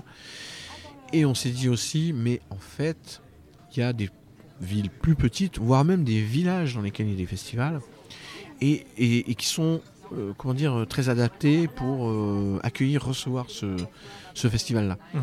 Non, je crois que c'est un peu normal de regarder d'abord autour de soi quand euh, on pense à créer un festival.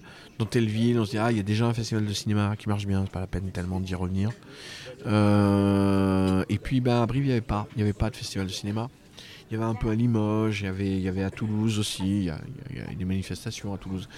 Euh, à Bordeaux, il y avait, euh, même s'il y a eu après des choses, je pense, plus intéressantes, mais non. Et puis, bon, il y avait un lieu euh, qui est le Rex, la salle d'arrêt euh, euh, municipale. Trois, écrans, euh, un espace aussi devant qui nous permettait d'organiser ça de façon euh, euh, intéressante. Et puis un accueil qui a été euh, enthousiaste tout de suite de la part des partenaires, que ce soit la ville, le département, la région, la DRAC, euh, qui sont les, piliers euh, de la création du festival. Donc on s'est dit non, euh, faisons ça ici au printemps.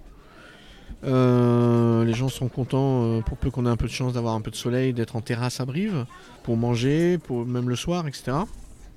Puisqu'on sait que c'est quand même une ville accueillante, on sait, euh, et que des événements aussi comme la foire du livre, eh bien, sont aussi teintés fortement de, de cet accueil-là, en fait, de cette qualité que propose la ville en termes de restauration, et aussi de, c'est une ville qui est belle, dans laquelle on est content de, de- de- de se promener.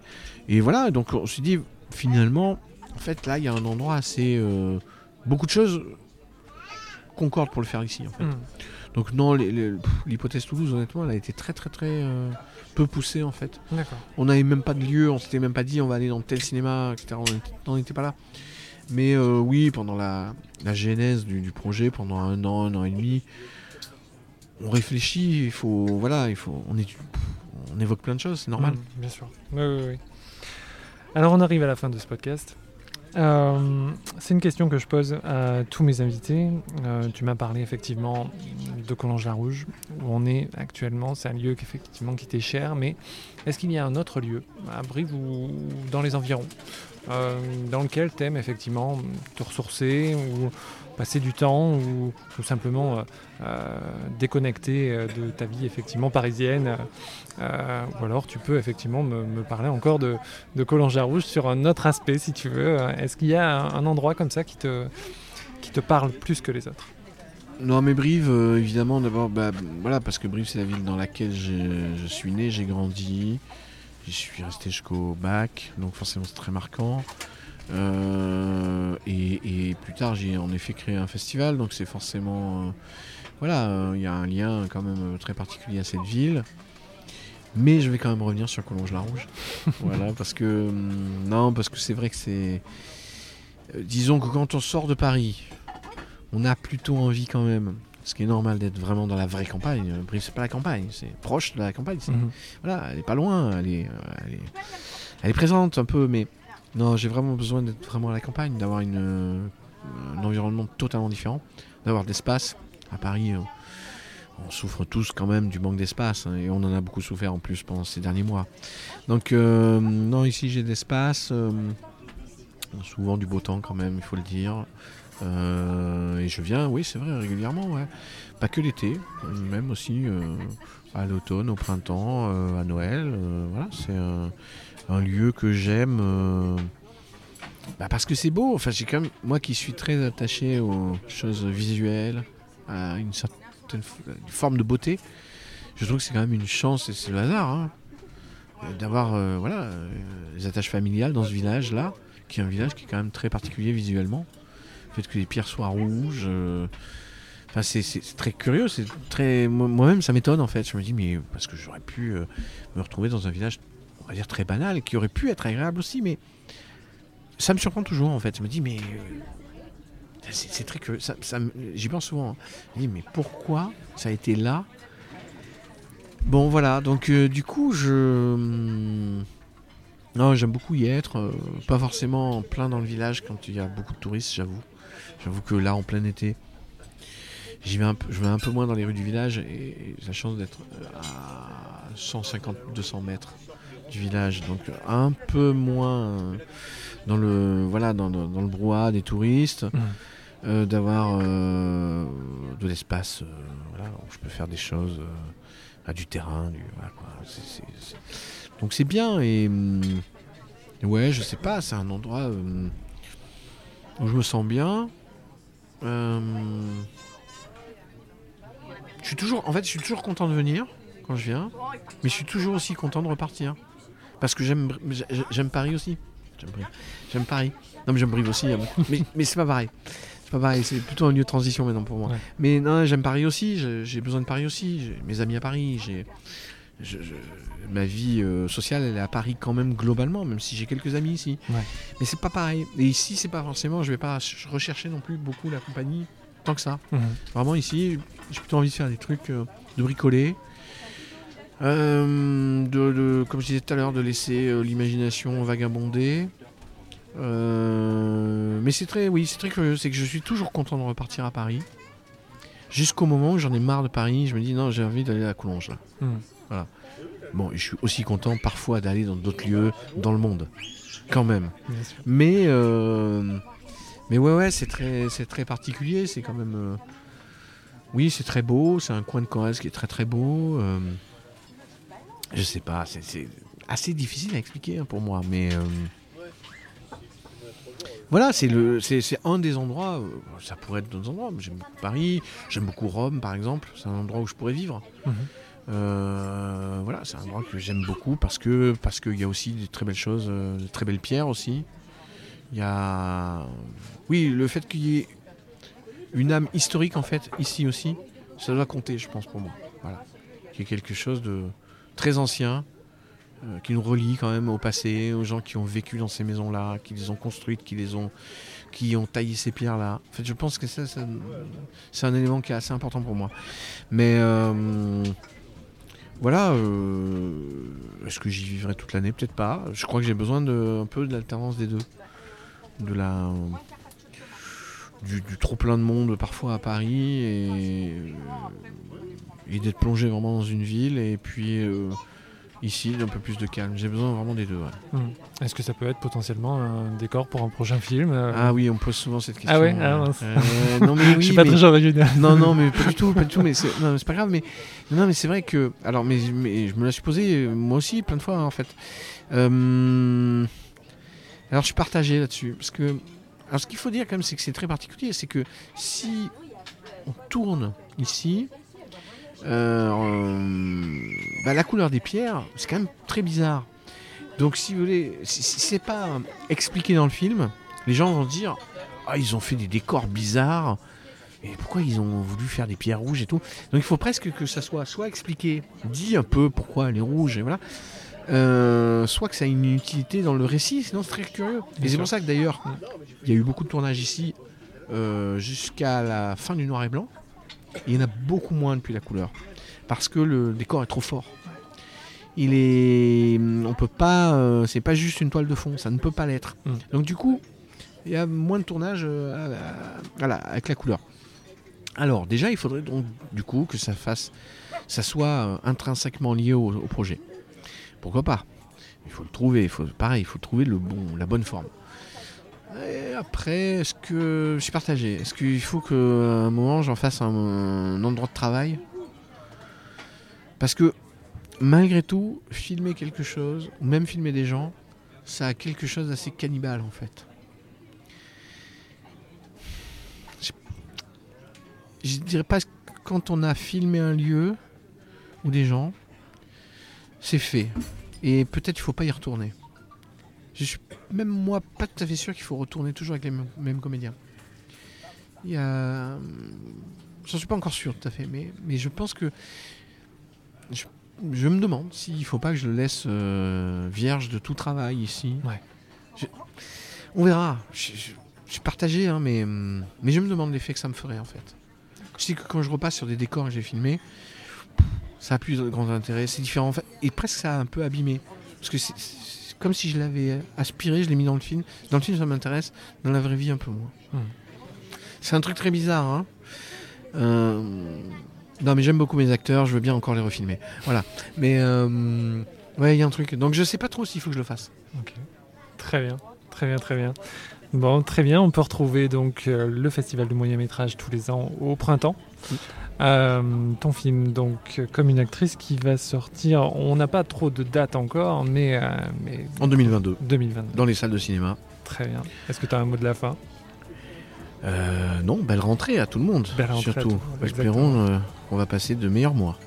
Espérons. Merci beaucoup, Sébastien. Merci à toi. À bientôt. Voilà, j'espère que cet épisode vous a permis d'en savoir plus sur les créations de Sébastien Bailly et son métier de réalisateur. Un grand merci à lui d'avoir accepté de participer à ce podcast. Vous pouvez retrouver beaucoup d'informations en lien avec cet épisode sur mon site mathieuVitra.com slash le journal. Vous y trouverez de nombreuses références, citations, sources, allez y faire un tour. N'hésitez pas à partager ce podcast sur vos réseaux sociaux, Instagram, Facebook, LinkedIn et à mettre 5 étoiles ainsi qu'un commentaire sur Apple Podcast, c'est très important pour moi. Parlez-en autour de vous et abonnez de force toute votre famille et tous vos amis. Je vous retrouve dans un prochain épisode pour rencontrer ensemble un nouveau visage gaillard et n'oubliez pas, faites ce que vous aimez, aimez ce que vous faites. À bientôt.